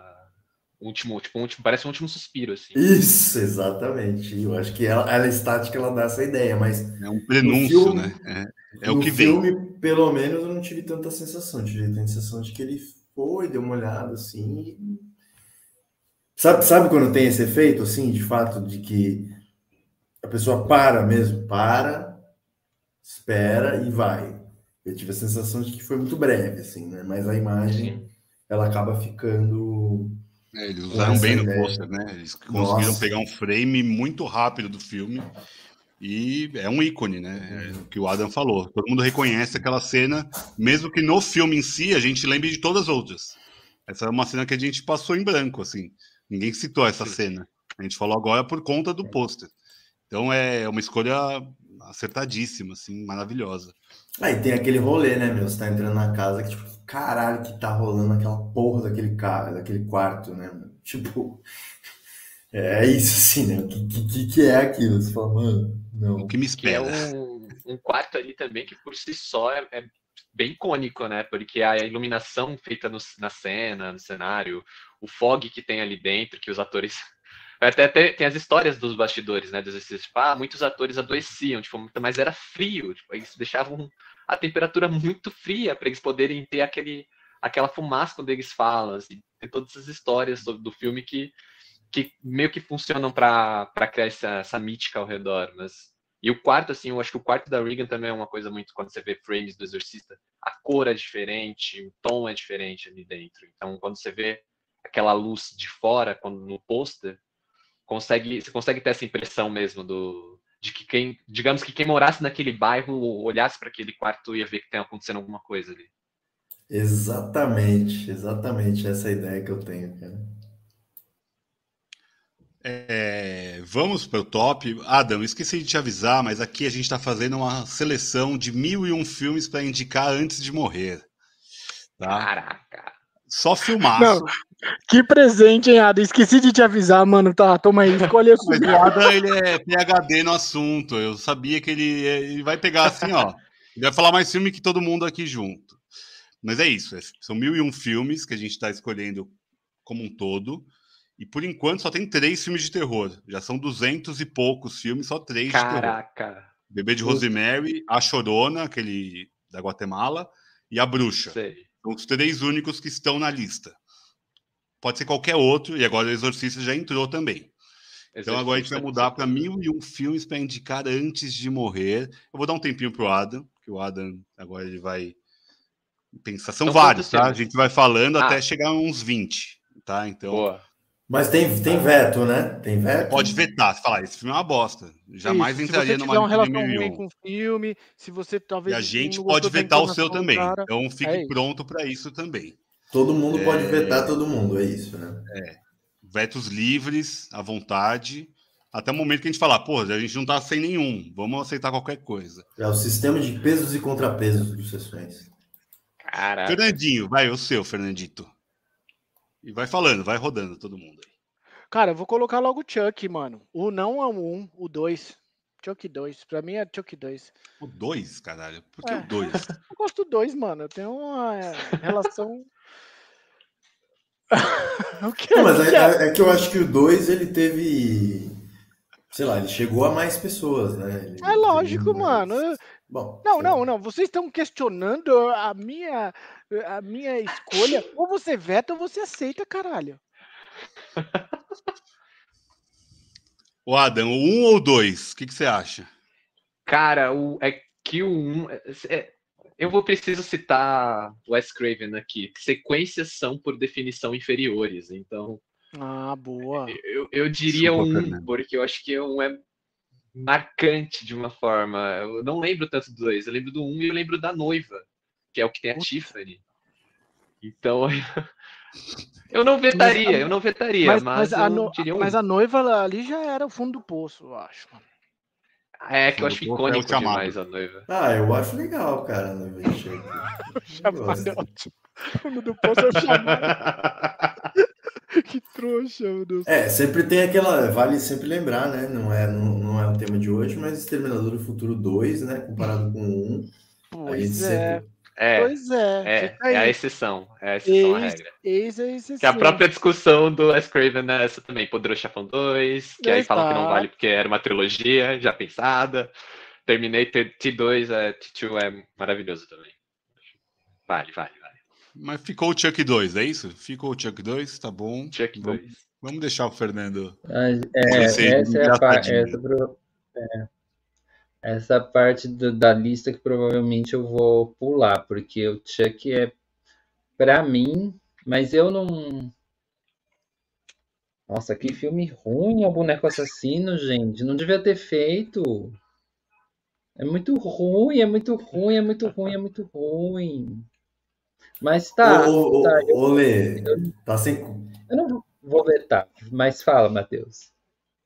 Não, isso que eu ia falar, pô. Você tá, tá sem coragem de vetar? Olha, se o Fernando der mais uma no nível boneco assassino hoje, eu vou vetar. A gente retroage, pega o 2 e tira do 2 a lista, tá bom. Leandro, Tá vai bom. você, meu amigo. Eu vou escolher. Ó, eu vou, vou. eu Já estava na minha lista, tá, Marcelo? Mas o primeiro que eu quero citar é o Alien, o oitavo passageiro. Excelente. Filmão. É Ridley Scott? É. Isso mesmo. Sim. É, só deixando uma parte aí, ele vai fazer o filme da Etério também, que vai sair aí. A gente tem o NFT. Beijo. Beijo, Ridley. É só lembrar que o último filme que o diretor de O Exorcista fez vai, na- vai estrear agora em, em Veneza, acho que no mês que vem. Então é um filme póstumo aí e parece que é um terror foda. É, vou eu, vamos na, na, na sequência aqui da roda. Eu vou citar o Iluminado. Não tem como não estar. É, Nossa senhora. O Iluminado é sensacional. Vai, Fechou? Matheusito. Ah, eu vou ficar com um clássico do gênero também, que é a Hora do Pesadelo, né? Eu, tava, eu me peguei pensando, inclusive, que. Qual é a caralho, hora do pesadelo? Do Mas Fred qual Krueger. hora? Fred Mas qual Krueger. hora? O primeiro, o primeiro. o Eu sempre confundo todos. Eu confundo He- Hellraiser com Fred Krueger, com. Eu, nunca sei qual é qual filme. Eu O sempre me Hellraiser é, é o maninho que tem os pregos na cabeça. E tem a Isso. música do. Do O Motorhead que, o que eu fico, o que eu fico assim um pouco receoso dessa coisa desses filmes que têm muitas sequências é que se você não faz a pergunta certa pro GPT, ele te responde qualquer coisa.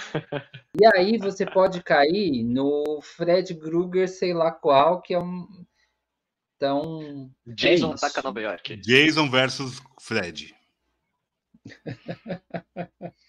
Tem isso, Não, não, tem, Adam? Tem, né? A Hora Tem, do tem, Pesadelo, cara. A hora do A hora pesadelo do é maravilhoso.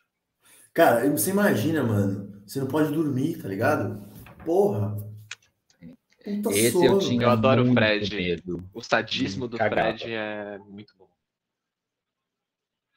Vou puxar o Wes Craven, já que foi citado, vou precisar com o meu, ir com o meu horror favorito, porque eu quero ir na lista. é Pânico. Primeiro Pânico. Pânico, 1996. Boa. Isso. Muito O bom. Pânico foi um marco também, né? Foi um marco. Cara, é bizarro essa parada do pânico, porque sabe que me vem quando você fala pânico, mano? Tipo aquele. Eu Todo lembro mundo que em vocês- pânico. Todo Não. mundo em pânico. Também, mas mais um. Eu lembro que vocês fizeram no verão passado, tá ligado?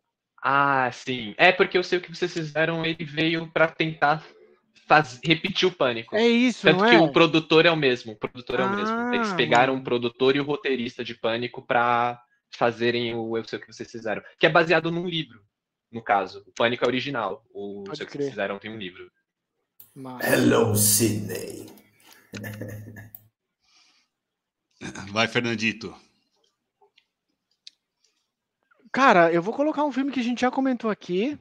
Eu acho muito difícil alguém vetar. Não sei que vete por questões pessoais, por Levanta, levanta. vai. angústias do passado. Violência gratuita. Boa. É um O filme. primeiro ou o segundo, Fernando? O, o austríaco ou o alemão, é isso? Não O sei. primeiro, né? Justo. Primeiro. Primeiro.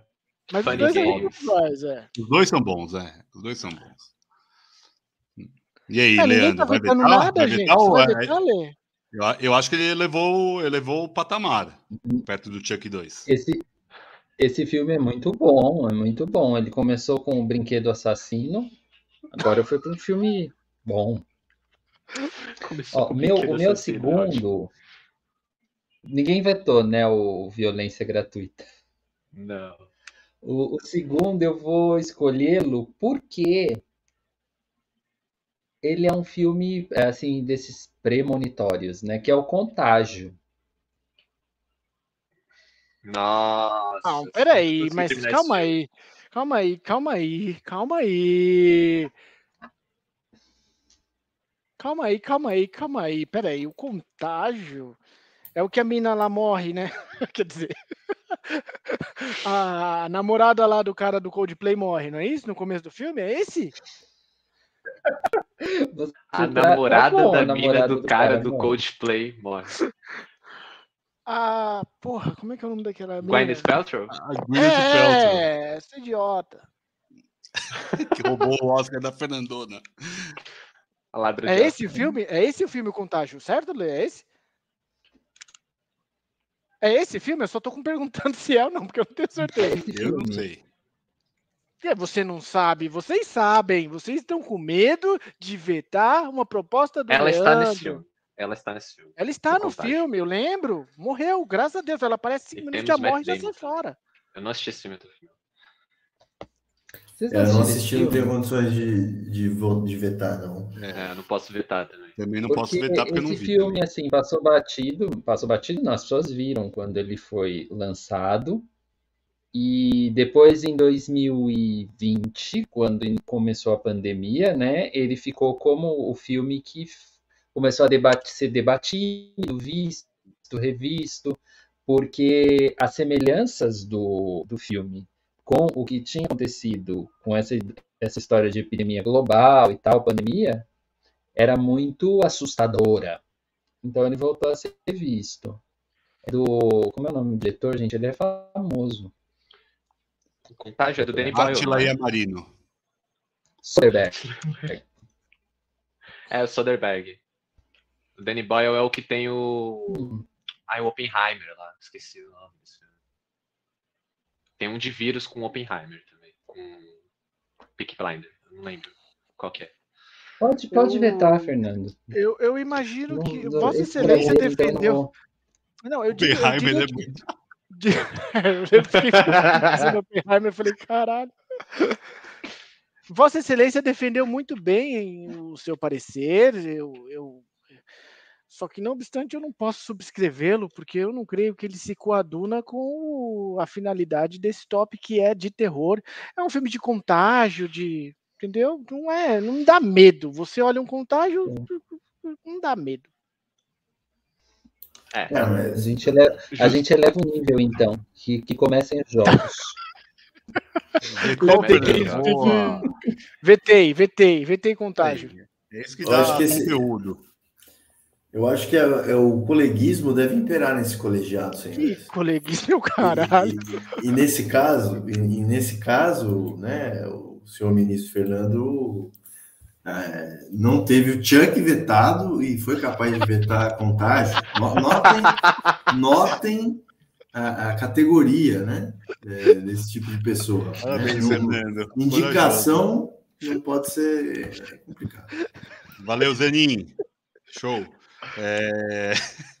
Eu vou citar Psicose. Não dá para não ter Hitchcock na lista.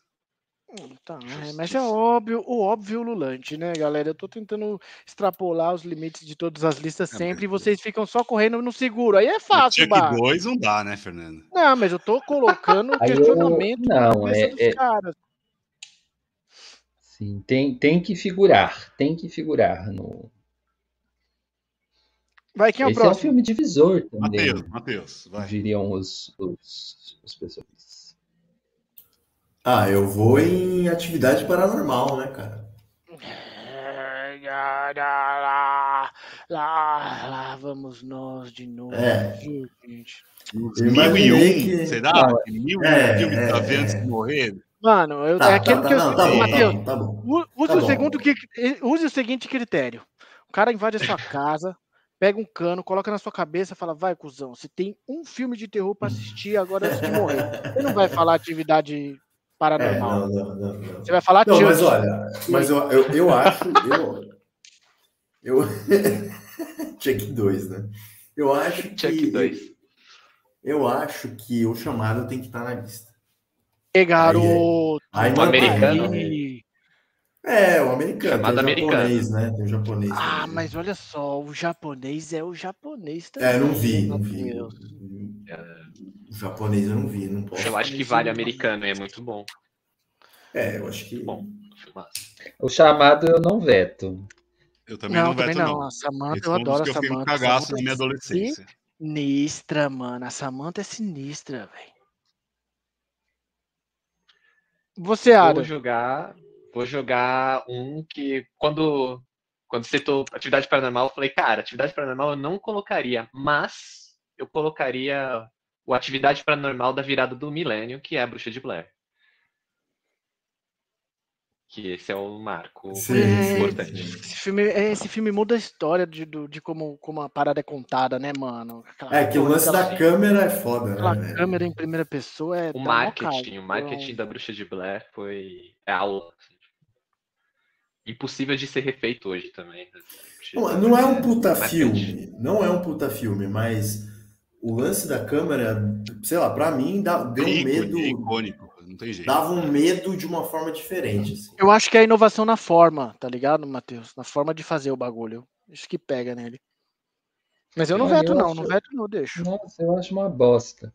Mas eu não veto. Não, é ruim, é ruim, o filme é ruim, mas, mas eu, eu acho, acho que, massa. acho que é representativo. Eu, eu nunca revi também, não posso nem falar se é ruim ou se é bom, mas na época pra mim foi um marco. Então acho que vale pelo por isso, né? O cinema não é só o que tá que a gente vê, é a história que ele conta. Fernandinho, vai lá, tira aí um, uma sequência ridícula pra gente vetar. Cara, eu vou colocar o Albergue. O que vocês acham do Albergue? Cara, eu, Cara, me eu deixaria o muito- albergue. É porque é bem. o é bem- me deixou com é- medo. O É albergue um com medo. né? terror e é um terror fora, entendeu? Não é um terror trivial. é, Vamos falar Midsommar. Quem vai vetar Midsommar, mano? Midsommar. Quem vai vetar Hereditário, caralho? Ninguém vai vetar, tá ligado? É, são filmados, mano, por fora do Olha aí. sistema. Sei. Albergue é dispensável, vai. Ah, não, não. é, não. Que dispensável. Ele leva, é ele leva. mano. Se fuder. Ele leva. Porra. Eu vou vetar. Eu acho que o Bem albergue, o albergue é um. O albergue ele é um ápice de um, de um movimento, assim, de um momento do cinema de terror, né? Que é o. O gore, o. Ai, tem um. Ai, que é tipo. É, o torture porn. O torture porn. Que começou ali Torture muito porn. com. Ele nasceu com Seven, ele foi aprimorado com Jogos Mortais, e o Albergue ele é um dos grandes filmes desse, desse movimento, tipo, em 2000 e 2007, que todo terror americano, que só quando não era remake, era torture porn. Mano, só Então ouve eu o acho o cara. Albergue super válido, eu acho o Albergue Ouve super o cara, o cara tá falando. Não é qualquer cara, o moleque veio aí, o moleque é do mal. Ele é dos filmes do mal, entendeu? Ele é o Não, cara do agora, bagulho. agora a tática é vir com um advogado. Filho Convidado do Pazuello. especial, convidado especial aí que, que vai advogar. Então, Tá eu, bom. até, enquanto, enquanto o Adam tava falando aqui, eu procurei Minority Report aqui, eu achei um maçarico com esse nome. Que massa. Vai, Leandrinho. Tá bom, Vai não- ficar o albergue, então, é O isso? né? albergue passa, então. O albergue passa. Eu não tenho, não tenho Caraca, o Adam manteve o aí. Fernando, hein? Eu não, tenho, eu não tenho coragem de vetar, mas eu me lembro de ver o Alberg e achar ruim demais. Mas o pessoal falava bem na época, né? Você achou ruim? Que, Matheus? Você Não, eu, eu achei, mas eu não me lembro do filme, então não tem. Ah, você tava chapado, mano. É, tô, não é questão de gosto, é questão É de. drogas, isso que de chama. todo- vai. Todo filme de terror que vocês falam aí é um marco, porque ele fez não sei o quê, ele trouxe à tona várias coisas, e ele é o único no seu. Ah, Chuck inovou Começa a usar o seu boneco. veto, Leandro. Chuck inovou, gente. Antes do Chuck, o povo já falava da boneca da Xuxa, ó, de antes. Do, do Fofão. Porra. Fofão. Fofão. Ih, esse negócio de, de brinquedo que. Ó, eu vou citar. Um, eu vou citar um dos caras que, assim, eu sou um profundo admirador. Houve épocas que eu tinha todos os DVDs, ou quase todos, que lançaram desse cara, que é o Zé do O Caixão. É isso. Então, o filme que eu vou indicar é o Esta Noite Encarnarei no Teu Cadáver. É isso, é isso, Foda. é isso. Foda. Esta Veta, noite, Fernando. Vai, veta. esta noite privatizarei a tua alma. Frase das últimas eleições, lembrem? Não, não vou vetar nem fudendo, você tá louco? Não, não tem jeito, né? Tem que ter É. brasileiro, a gente sempre prima por isso aqui na nossa lista. Que bom que o Leandro trouxe. Não, a gente tem um não- baita de um representante do terror brasileiro, que é o, o Mujica. É, mas então, Le, falta cara, né? Ô, ô, Adam, você conhece os caras aí? Não seria uma pauta pra gente, não? Trazer uns filmes brasileiros de terror pica? Super, super. Eu Né? acho que deve, deve haver, deve haver. Porque a gente tem um cinema de terror bem legal aqui. Inclusive é um incentivo para eu explorar mais, porque eu, de Exato, cabeça eu lembro exato. de alguns poucos, assim, mas que a gente tem que são bons, assim. Acho que vale, super vale a pauta, hein? Então faz a curadoria aí pra daqui uns dois meses a gente fazer esse bagulho aí. Boa. Eu vou trazer um que eu revi recentemente. Pra gente falar. Eu, queria, eu tava até vendo se a gente já não citou ele hoje, não citamos. Que é o Cronenberg e a Mosca. Foi um filme super gore que eu vi. Assim, Isso é um- nossa, isso é um filme icônico. ainda hoje. Nossa,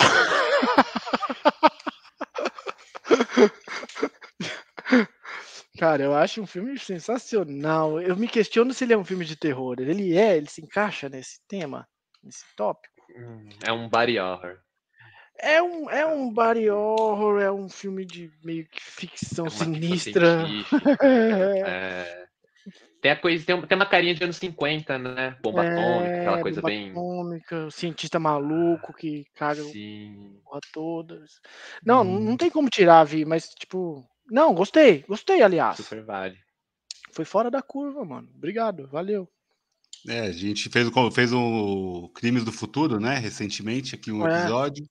E eu, eu vi a época, porque o Cronenberg tem esse, né, essa fixação com terror, com, com body horror, que vocês estão falando agora. Então, é um dos que eu mais ficou marcante, assim. Tem Crash também, que é foda. É, tem outros filmes, assim, dessa mesma época, assim, que eu acho que são, valem a pena.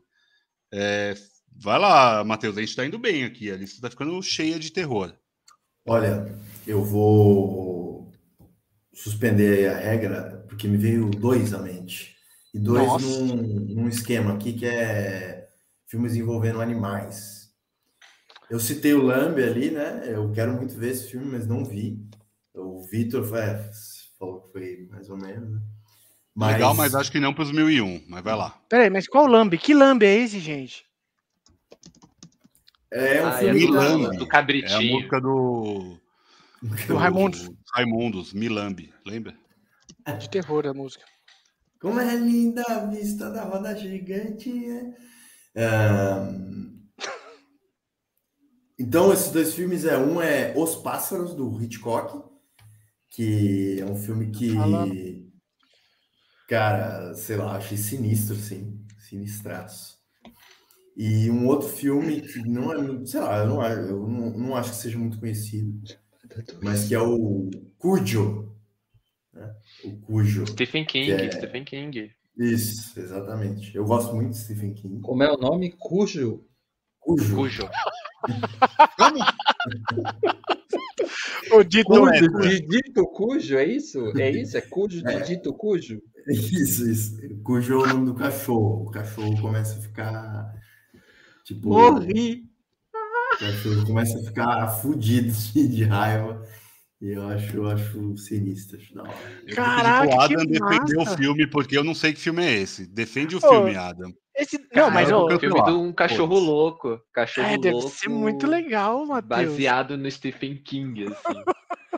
É piração, é piração. exatamente. Adorei, cara. Eu jamais vetaria, mesmo não tendo visto. Foda-se, velho. Filme com um Stephen enredo King desse. É o grande autor de terror, né? No final das contas.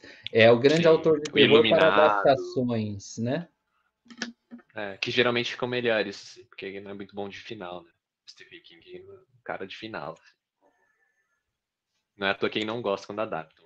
Mas a gente é engraçado, Matheus, a gente tá, na, tá numa linha de raciocínio boa, porque você falou da atividade paranormal, eu tava com a bruxa de Blair. Você falou de animal e vocês lembram que Titio Spielberg fez tubarão, né? Que eu acho que vale a menção do tubarão. Vale, vale também. É, só, só que a Tubarão, gente tem que. Mas já É, tava, tubarão- o Adam. Não tá tubarão, Já não? tava tubarão? Tubarão vai te pegar, can, can. A gente não pôs na lista essa música? Eu não lembro. Eu, vou, eu vou pôr na Tubarão lista aqui e eu, eu acho que sim, mas eu não tenho. Minha memória não é tão É. boa assim. 200 tem aquela, aquela ressalva, ai- né? Não, fala aí, Fala, aí, fala. desculpa. desculpa. Não, é porque assim, aí, de- deixa, então deixa o tubarão aí do, do Spielberg. Se não tiver, já vou colocar, então vou fazer. Também citando Stephen King, porque Brian De Palma fez Carrie a Estranha. Oh, Que é animal. Esse está na minha lista. Eu estava temeroso de citar e, e- e achar que não era um- uma coisa Não, Carrie não, digna não. de. Você ia ser de- parecer a Carrie estranha, né? É, o que eu ia, o que eu ia comentar, Adam, é que tem aquela leitura do Slavoj Zizek, né? Sobre o tubarão, dizendo que o tubarão, na verdade, é o capitalismo. Cara, eu achei que você ia citar a lógica do Tubarão não é um filme de terror, porque invadiram a casa dele, né? E aí eu ia falar que é a mesma lógica do massacre da Serra Elétrica. Então, então tecnicamente, se o Tubarão não é o vilão, o Leatherface também não. Genial, gente. Muito bom. Uau! Fernando, vai, ousa de novo, vai. Cara, eu vou colocar um filme que talvez fuja um pouco e eu vou, só- vou- Vamos lá, quero ouvir vocês. A Centopeia Humana. Ah, vai, vai, vai. Cara, Eu, eu não sei porque o povo do. Tem gente que gosta muito desse filme, assim, é, que então. acha um, um marco do. do, do- Coloquei Mais um pra gente- marco do terror. É, eu acho um filme- É, tudo. é um filme relevante, mas eu fico com as palavras do Victor na cabeça, mil e um filmes. Será? Sabe, tipo. Esse, Claro, por sua isso. conta e risco. É tipo mil e um filmes por sua conta e risco. Você tá falando. É, aí acho que pegou pesado, Fernando. Não, beleza, essa é a proposta. Não Essa vem é a aqui pra jogar leve, não, porra. Vê? Leandrinho, vai. Bom, agora, todos os que eu vou agora vão dizer: ai, será que é terror? Será que não é? Será que não é? Boa, então vai. Mas um que eu vou citar é o Fausto, do Sokurov, o de 2012. Não o Fausto original, hein? O Fausto original podia também, lá o, o outro. Ele Mano, tinha que trazer esse viu? diferencial, né, Fernando? Porra. Mas eu tô citando do Sokurov. Olha a cara do Matheus, olha a cara do Matheus. Matheus nem sabe quem é o cara, não, é, não sabe quem é o Sukurov, não sabe quem é o Fausto. Não sabe se é de 2012 ou de 1945, bro. Tem o demônio no rolê. Tem o demônio no rolê. É homenagem Tem uma Idade Silva. Média. Tem... É o do, do coração, do transplante? Não tem transplante, né? Porque a primeiro, as primeiras as primeiras cenas são eles cavucando lá nos corpos, né? Que estão tentando encontrar a alma. Então ficam puxando os órgãos assim e não é. E ele É, tá o- nessa busca, o Dr. Fausto. Eu tenho que admitir que o garoto sabe vender. Ele ele é sabe, bom, ele né? acha que ele não sabe, mas quando o negócio é de música, é cultura, é arte, o cara é bom, ele é filho Ele da puta. defende ele- como o né? Mephisto. Cara. E ele é um médico na Idade Média, então Olha lá. assim, não existia anestesia, né? Essas cenas acho que são as piores lá do- desse filme. Quando você tem que abrir e a pessoa tem que. Você viu isso Caraca. aí? Fa- ô, Você viu isso aí, Adam? Eu ia chamar o Adam de Fausto. Você viu isso aí? Que ele falou aí? Não vi esse filme. cara. Ninguém viu. É isso. bom. Calma aí, vamos só fazer uma, uma parte aqui. O Vitor Marcelo viu. viu. O Marcelo viu. O Marcelo está no chat viu. Tá, o, o Alguém Marcelo, viu esse Marcelo filme? viu as paradas. Ma- O Matheus você também não viu, né, Matheus? Não, não. De jeito Não, nenhum. beleza. Então vai ser a primeira vez que um filme que ninguém viu durante O a live viu, né? vai passar. É isso? Eu acho isso formidável. Por mim já tá ok, mas assim, é um É, negócio. tem que ser filmes pra ver, né? Todos os outros a gente já viu. É. O Adam matou É a pau por, aqui, isso, ó. é por isso que o pessoal curte, compartilha, comenta no chat. Porque aqui é aqui tem, tem coisas que você não vai ver na internet brasileira. É, isso. Colaborativo, é isso. Eu não veto. É o de 2012 que você quer, né? Ah, não, reserva Mentira. Imovigion, Fernando. Do, Tá do reserva. É. Nossa, Lê, você, você é uma pessoa que. O seu conhecimento me assombra, para falar uma metáfora. Ó, eu vou citar um que estava na minha lista, e acho que o Marcelo comentou aqui na- no chat, que é Nosferato. É, De 22. Super, super, muito bom. Ah, mas aí a gente vai ter que ir pro gabinete do Dr. Caligari. Aí a gente É, vai abrir a Filme de caixa. terror, meu amigo. Ó, Filme de terror, meu É, amigo. eu vou dizer que é Quem travou? Você, Lê? Ou eu? foi. Foi, Foi. Lê, né? Acho que um foi travei, mas acho que voltou. Você tá com o micro. Aí, voltou. A Fala aí. internet O Corinthians acabou de passar para a semifinal, daí a internet deu uma bombada agora. É, o Leandro vai voltar. Volta, Leandro, fala aí. Eu acho que eu voltei, não? Voltou, voltou, velho. Voltou. Ai, credo. Fala, caralho. O quê? Falar o quê? O que você tava falando? É- Tava falando do Nosferato e, e parou. Ah, tá. Não, é um filme ok, assim, pra quem quer estudar cinema. É, é, o Leandro fez uma boa observação, hein? Vamos, vamos bloquear, foda-se. Por mim, tudo bem. Não, eu não bloqueio, eu não bloqueio. Quem sou eu pra Ah lá, bloquear? é Tem muitos filmes que a gente tá citando aqui que é tipo uma bibliografia pra quem quer estudar terror, assim. É isso, Chuck 2 é o meu. É por isso que eu coloquei. Por isso que eu coloquei os bagulho. Porque, mano, eu penso lá na frente, Joe. Então tá, Uhum. ninguém, vai, ninguém vai ter culhão de tirar o Nosferato, é isso? Porque é uma coisa. Então vai. Matheus, vai, já Ah, segue, segue. Não quero ser bloqueado. Vai, Matheus. Ó, já vou vir com dupla também, porque eu não tô nem aí. Aê. Matheus, vai. É, vamos já vou Bloquear, vir porque aqui. a palhaçada é um por vez, Matheus. Não vem com essa palhaçada também, não, caralho. Não, não é Mas é que esse aqui tem que vir de dupla, porque eles são da mesma época e eles chocaram pelo mesmo motivo, que é, boa. é Sexto Sentido e os outros. É terror, é terror. Os Não é outros, terror. os outros mim valem não é muito. terror. Mas o sexto sentido eu, eu não. Eu não curto. Ah, Mas é terror, gente. Matheus, é Matheus? Matheus. É que. Porra, mano. Faz o Pix aí pra mim, aí a gente conversa, mano. Vou- passar o código lá no, no WhatsApp, faz o Pix aí e a gente passa tudo certinho. tem- Eu, eu não sei dizer. Eu não acho assim. Eu não acho nada. Eu não veto e, e tudo bem, nenhum nem outro. Eu gosto Mas- dos dois filmes, Matheus, mas eu, eu, não, eu não sinto que eles estão no, no terror. Eu, eu, eu sinto eles mais suspense do que terror. Eu, eu, eu gosto da ideia, eu acho os dois muito bons. Os dois acho que podem estar nos 1001, mas acho que não hoje. Acho que hoje é um. é um Nossa, a mais- fala, Vitor, Ele vetou. Jurado. elegante de vetar, né? do- Um jurado. veto Hoje não. Márcio. Hoje não, Veto Márcio. culposo sem intenção de vetar. É, Olha só. do- do ídolos, velho. Eu quero colocar um filme aqui que ninguém citou e eu tô surpreso de não ter sido colocado aqui, que eu acho que é um filme legal. Você tá Ah. pulando o Adam, cara. Eu fui Ah, vetado. foi mal, Adam. isso. Desculpa aí. Foi, foi, Matheus. Foi vetado. Tá. Porra, velho. Os Vai, caras te Adam. vetaram aí. Vai que é a última rodada. Já tem filme pra Gente. cacete já. Corra. Não, é óbvio. Lulante, é. Era isso aí. Mas eu também. Corra, ah, mas é agora você vai me deixar zoado, porque é do mesmo diretor. Que é o nosso. Nossa. Uhum. Cara, eu acho que valeria citar a trinca. Corra nós e, e não olhe. o Corra é o mas, melhor dos três. Mas Corra é o melhor. Ao meu ver, Corra é o melhor também. É, corre é o melhor. É porque que você. é, mas você me fudeu, man. Você devia ter pulado mesmo. Porra. Ele tava desconfiando. né? Esse corra aí que o pessoal gosta bastante, acho que. É, Eu não você gosto, curte? mas eu não veto.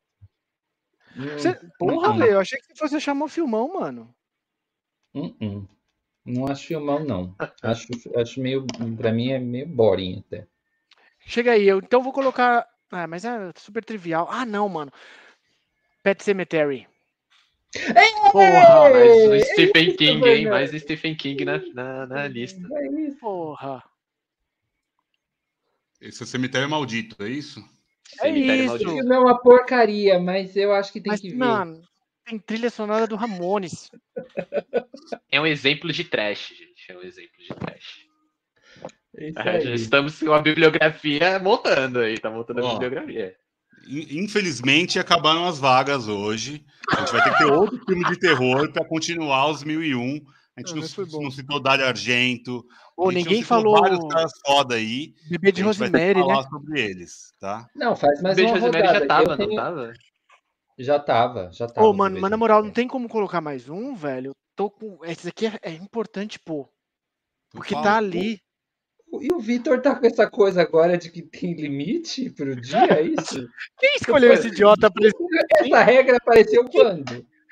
Com esse idiota Vamos com falar até acabar. Não cabe no post do, do Instagram. Eu, eu faço quatro posts por semana que ninguém faz porra nenhuma. Só eu que faço! O administrador Tem, fica preocupado. Vi, a profecia, Mudou de 1976. voz, mudou de voz. A profecia, foda. O Damian, vocês falaram do Damian hoje. Ele, esse moleque cresceu e virou o padre no Exorcista, mano. Tá tudo interligado. É, o, o A Profecia é um filme de terror marcante que mostra o perigo das crianças. Eu acho. Hum. É isso. Aí, vamos continuar. Vamos continuar até acabar, então, também. Foda-se. Era, era a única coisa que eu queria falar. E de Jogos Mortais, não? Jogos Mortais, O Vitor tá mudando de voz, Mortais. gente. O Vitor tá mudando Ah, de voz. Ele já fez umas coisas diferentes ali com o corpo que eu vi.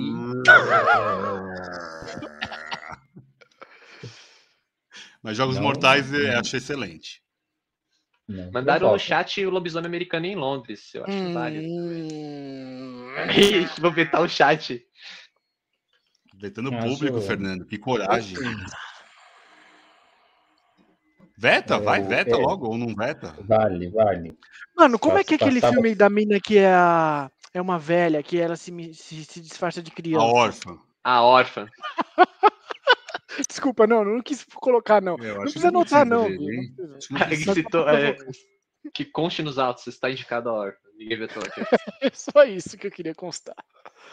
Ah, que já era que tá, foda-se, liberou. Invocação do Mal, eu acho que foi um dos últimos assim que eu vi que eu fiquei cagando de medo, velho. É, um dos melhores é filmes de terror da década. É, Simples. é, é, Super merece. é. Sim. Eu gosto do jeito Evil que o Dead de Adam, o Adam 2013. defende, né? Ele, ele leva o rolê a sério Eu amo mesmo. o assim. negócio, porra. Coisa linda. É, ah, é é terror. coração, coração. Eu colocaria o Evil Tudo Dead bem. de 2013 Eu, eu não vou também, citar os Morte meus três que o Fernando vai vetar. Deixa para outras listas. É Evil Dead de 2013, é isso, Adam? Isso. Foi o que eu indiquei no. Da última vez que você veio. do Pinóquio, isso. É, eu assisti esse daí, cara. É Gostou? caramba, adorei. Adorei. É muito maravilhoso esse filme. Clássico. Mais, mais, mais. Não, Olha, vou-. Vou citar, vou citar um que a internet fez justiça anos depois. E Vai. talvez alguém vete, tudo bem se vetarem. Garota Infernal. É com aquela menina bonitinha? Eu nunca sei o nome. Isso. Eu não vi esse Garota filme. Infernal. É um filme de possessão que foi vendido muito mal na época. Aí fez um puta fracasso. Mas ele foi redescoberto pela internet. Tipo, ele virou um filme de. de Agora viu o assim. cult. Um cult. É, um cult. É legal, eu acho que vale. Ele é meio fora da caixa, assim.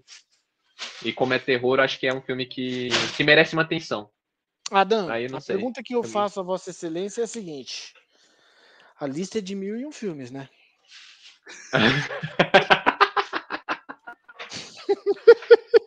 Cara, é, então. Ah, Você eu, eu acho que vale. Eu, eu, É? eu defenderia, eu seguro, eu seguro, eu seguro. Então, beleza. Eu acho, então, acho que é, vale, vale bastante. então agora eu vou assistir. Agora eu vou assistir, porque eu não tinha assistido. Ó, eu vou pedir licença que é o seguinte, eu vou, acho que a gente já precisa encerrar, assim, né? Então eu vou colocar um filme aqui que acho que é um grande filme de terror, né? É um grande filme de terror. Check e três. Precisa estar nessa lista, né? Que é o filme Nada a Perder, conta a história do Edir Macedo. É um puta filmaço de terror. É um terror. É um terror. Matheus, eu acho que de- das, das, das opções de hoje você foi o mais revolucionário. Você rompeu com as estruturas do top, mano. Eu não veto. Eu, eu vetei, eu vetei. Eu gosto dessas coisas. Não, é que é sacanagem, porque aí ele teria que estar na lista de mil filmes para ver antes de morrer. né? Pra não ver. Mil filmes pra morrer antes de ver. É isso. Essa é a sequência. A hora que a gente acabar esses 1001, a gente vai fazer 1001 pra morrer antes de ver. Muito bom. Já é o primeiro da lista aqui, ó. Nada a perder, parte 1. E parte 2 também.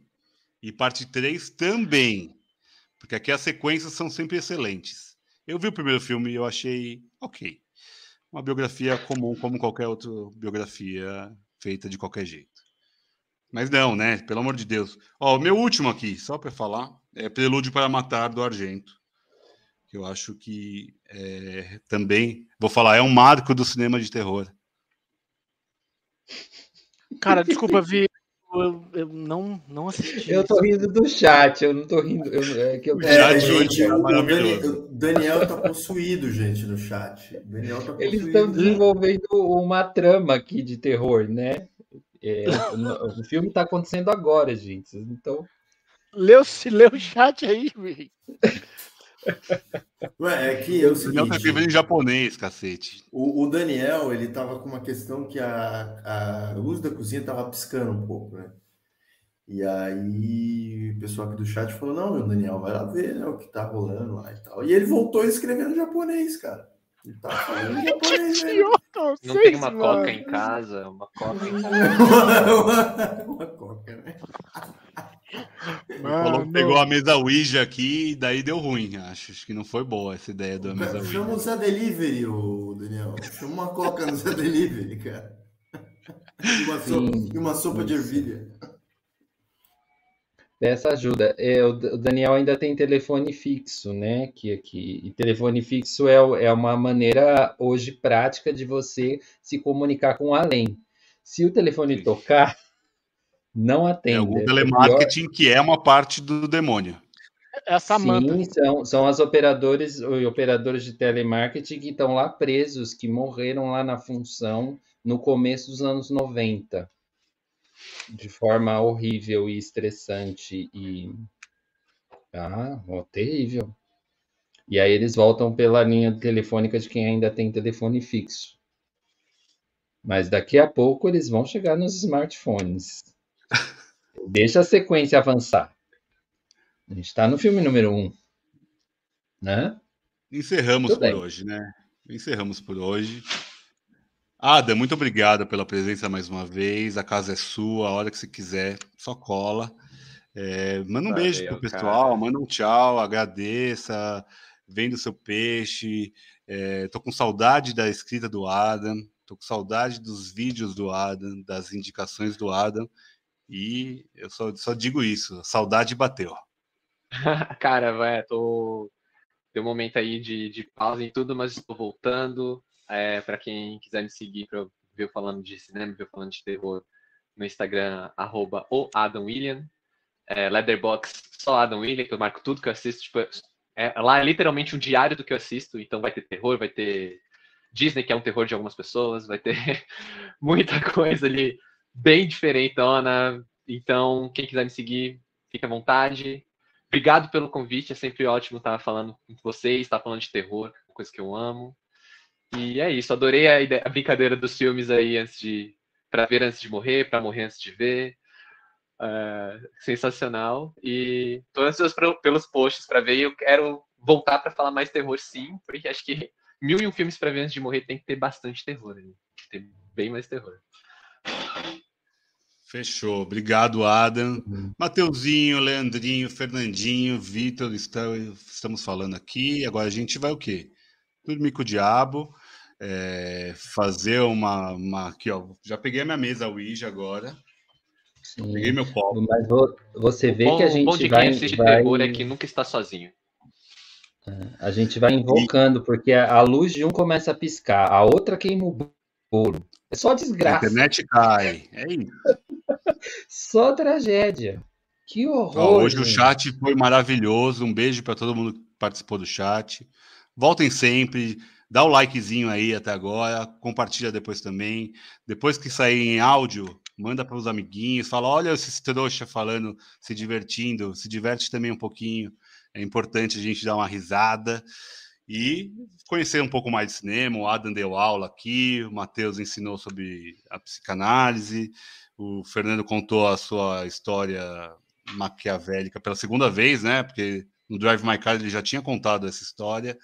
Então é isso, a gente se repete, mas nunca é igual. É sempre muito bom. Beijo para todo mundo e até semana que vem. Eu não sei o que a gente vai fazer semana que vem ainda, mas a gente fica esperto aí nas redes sociais.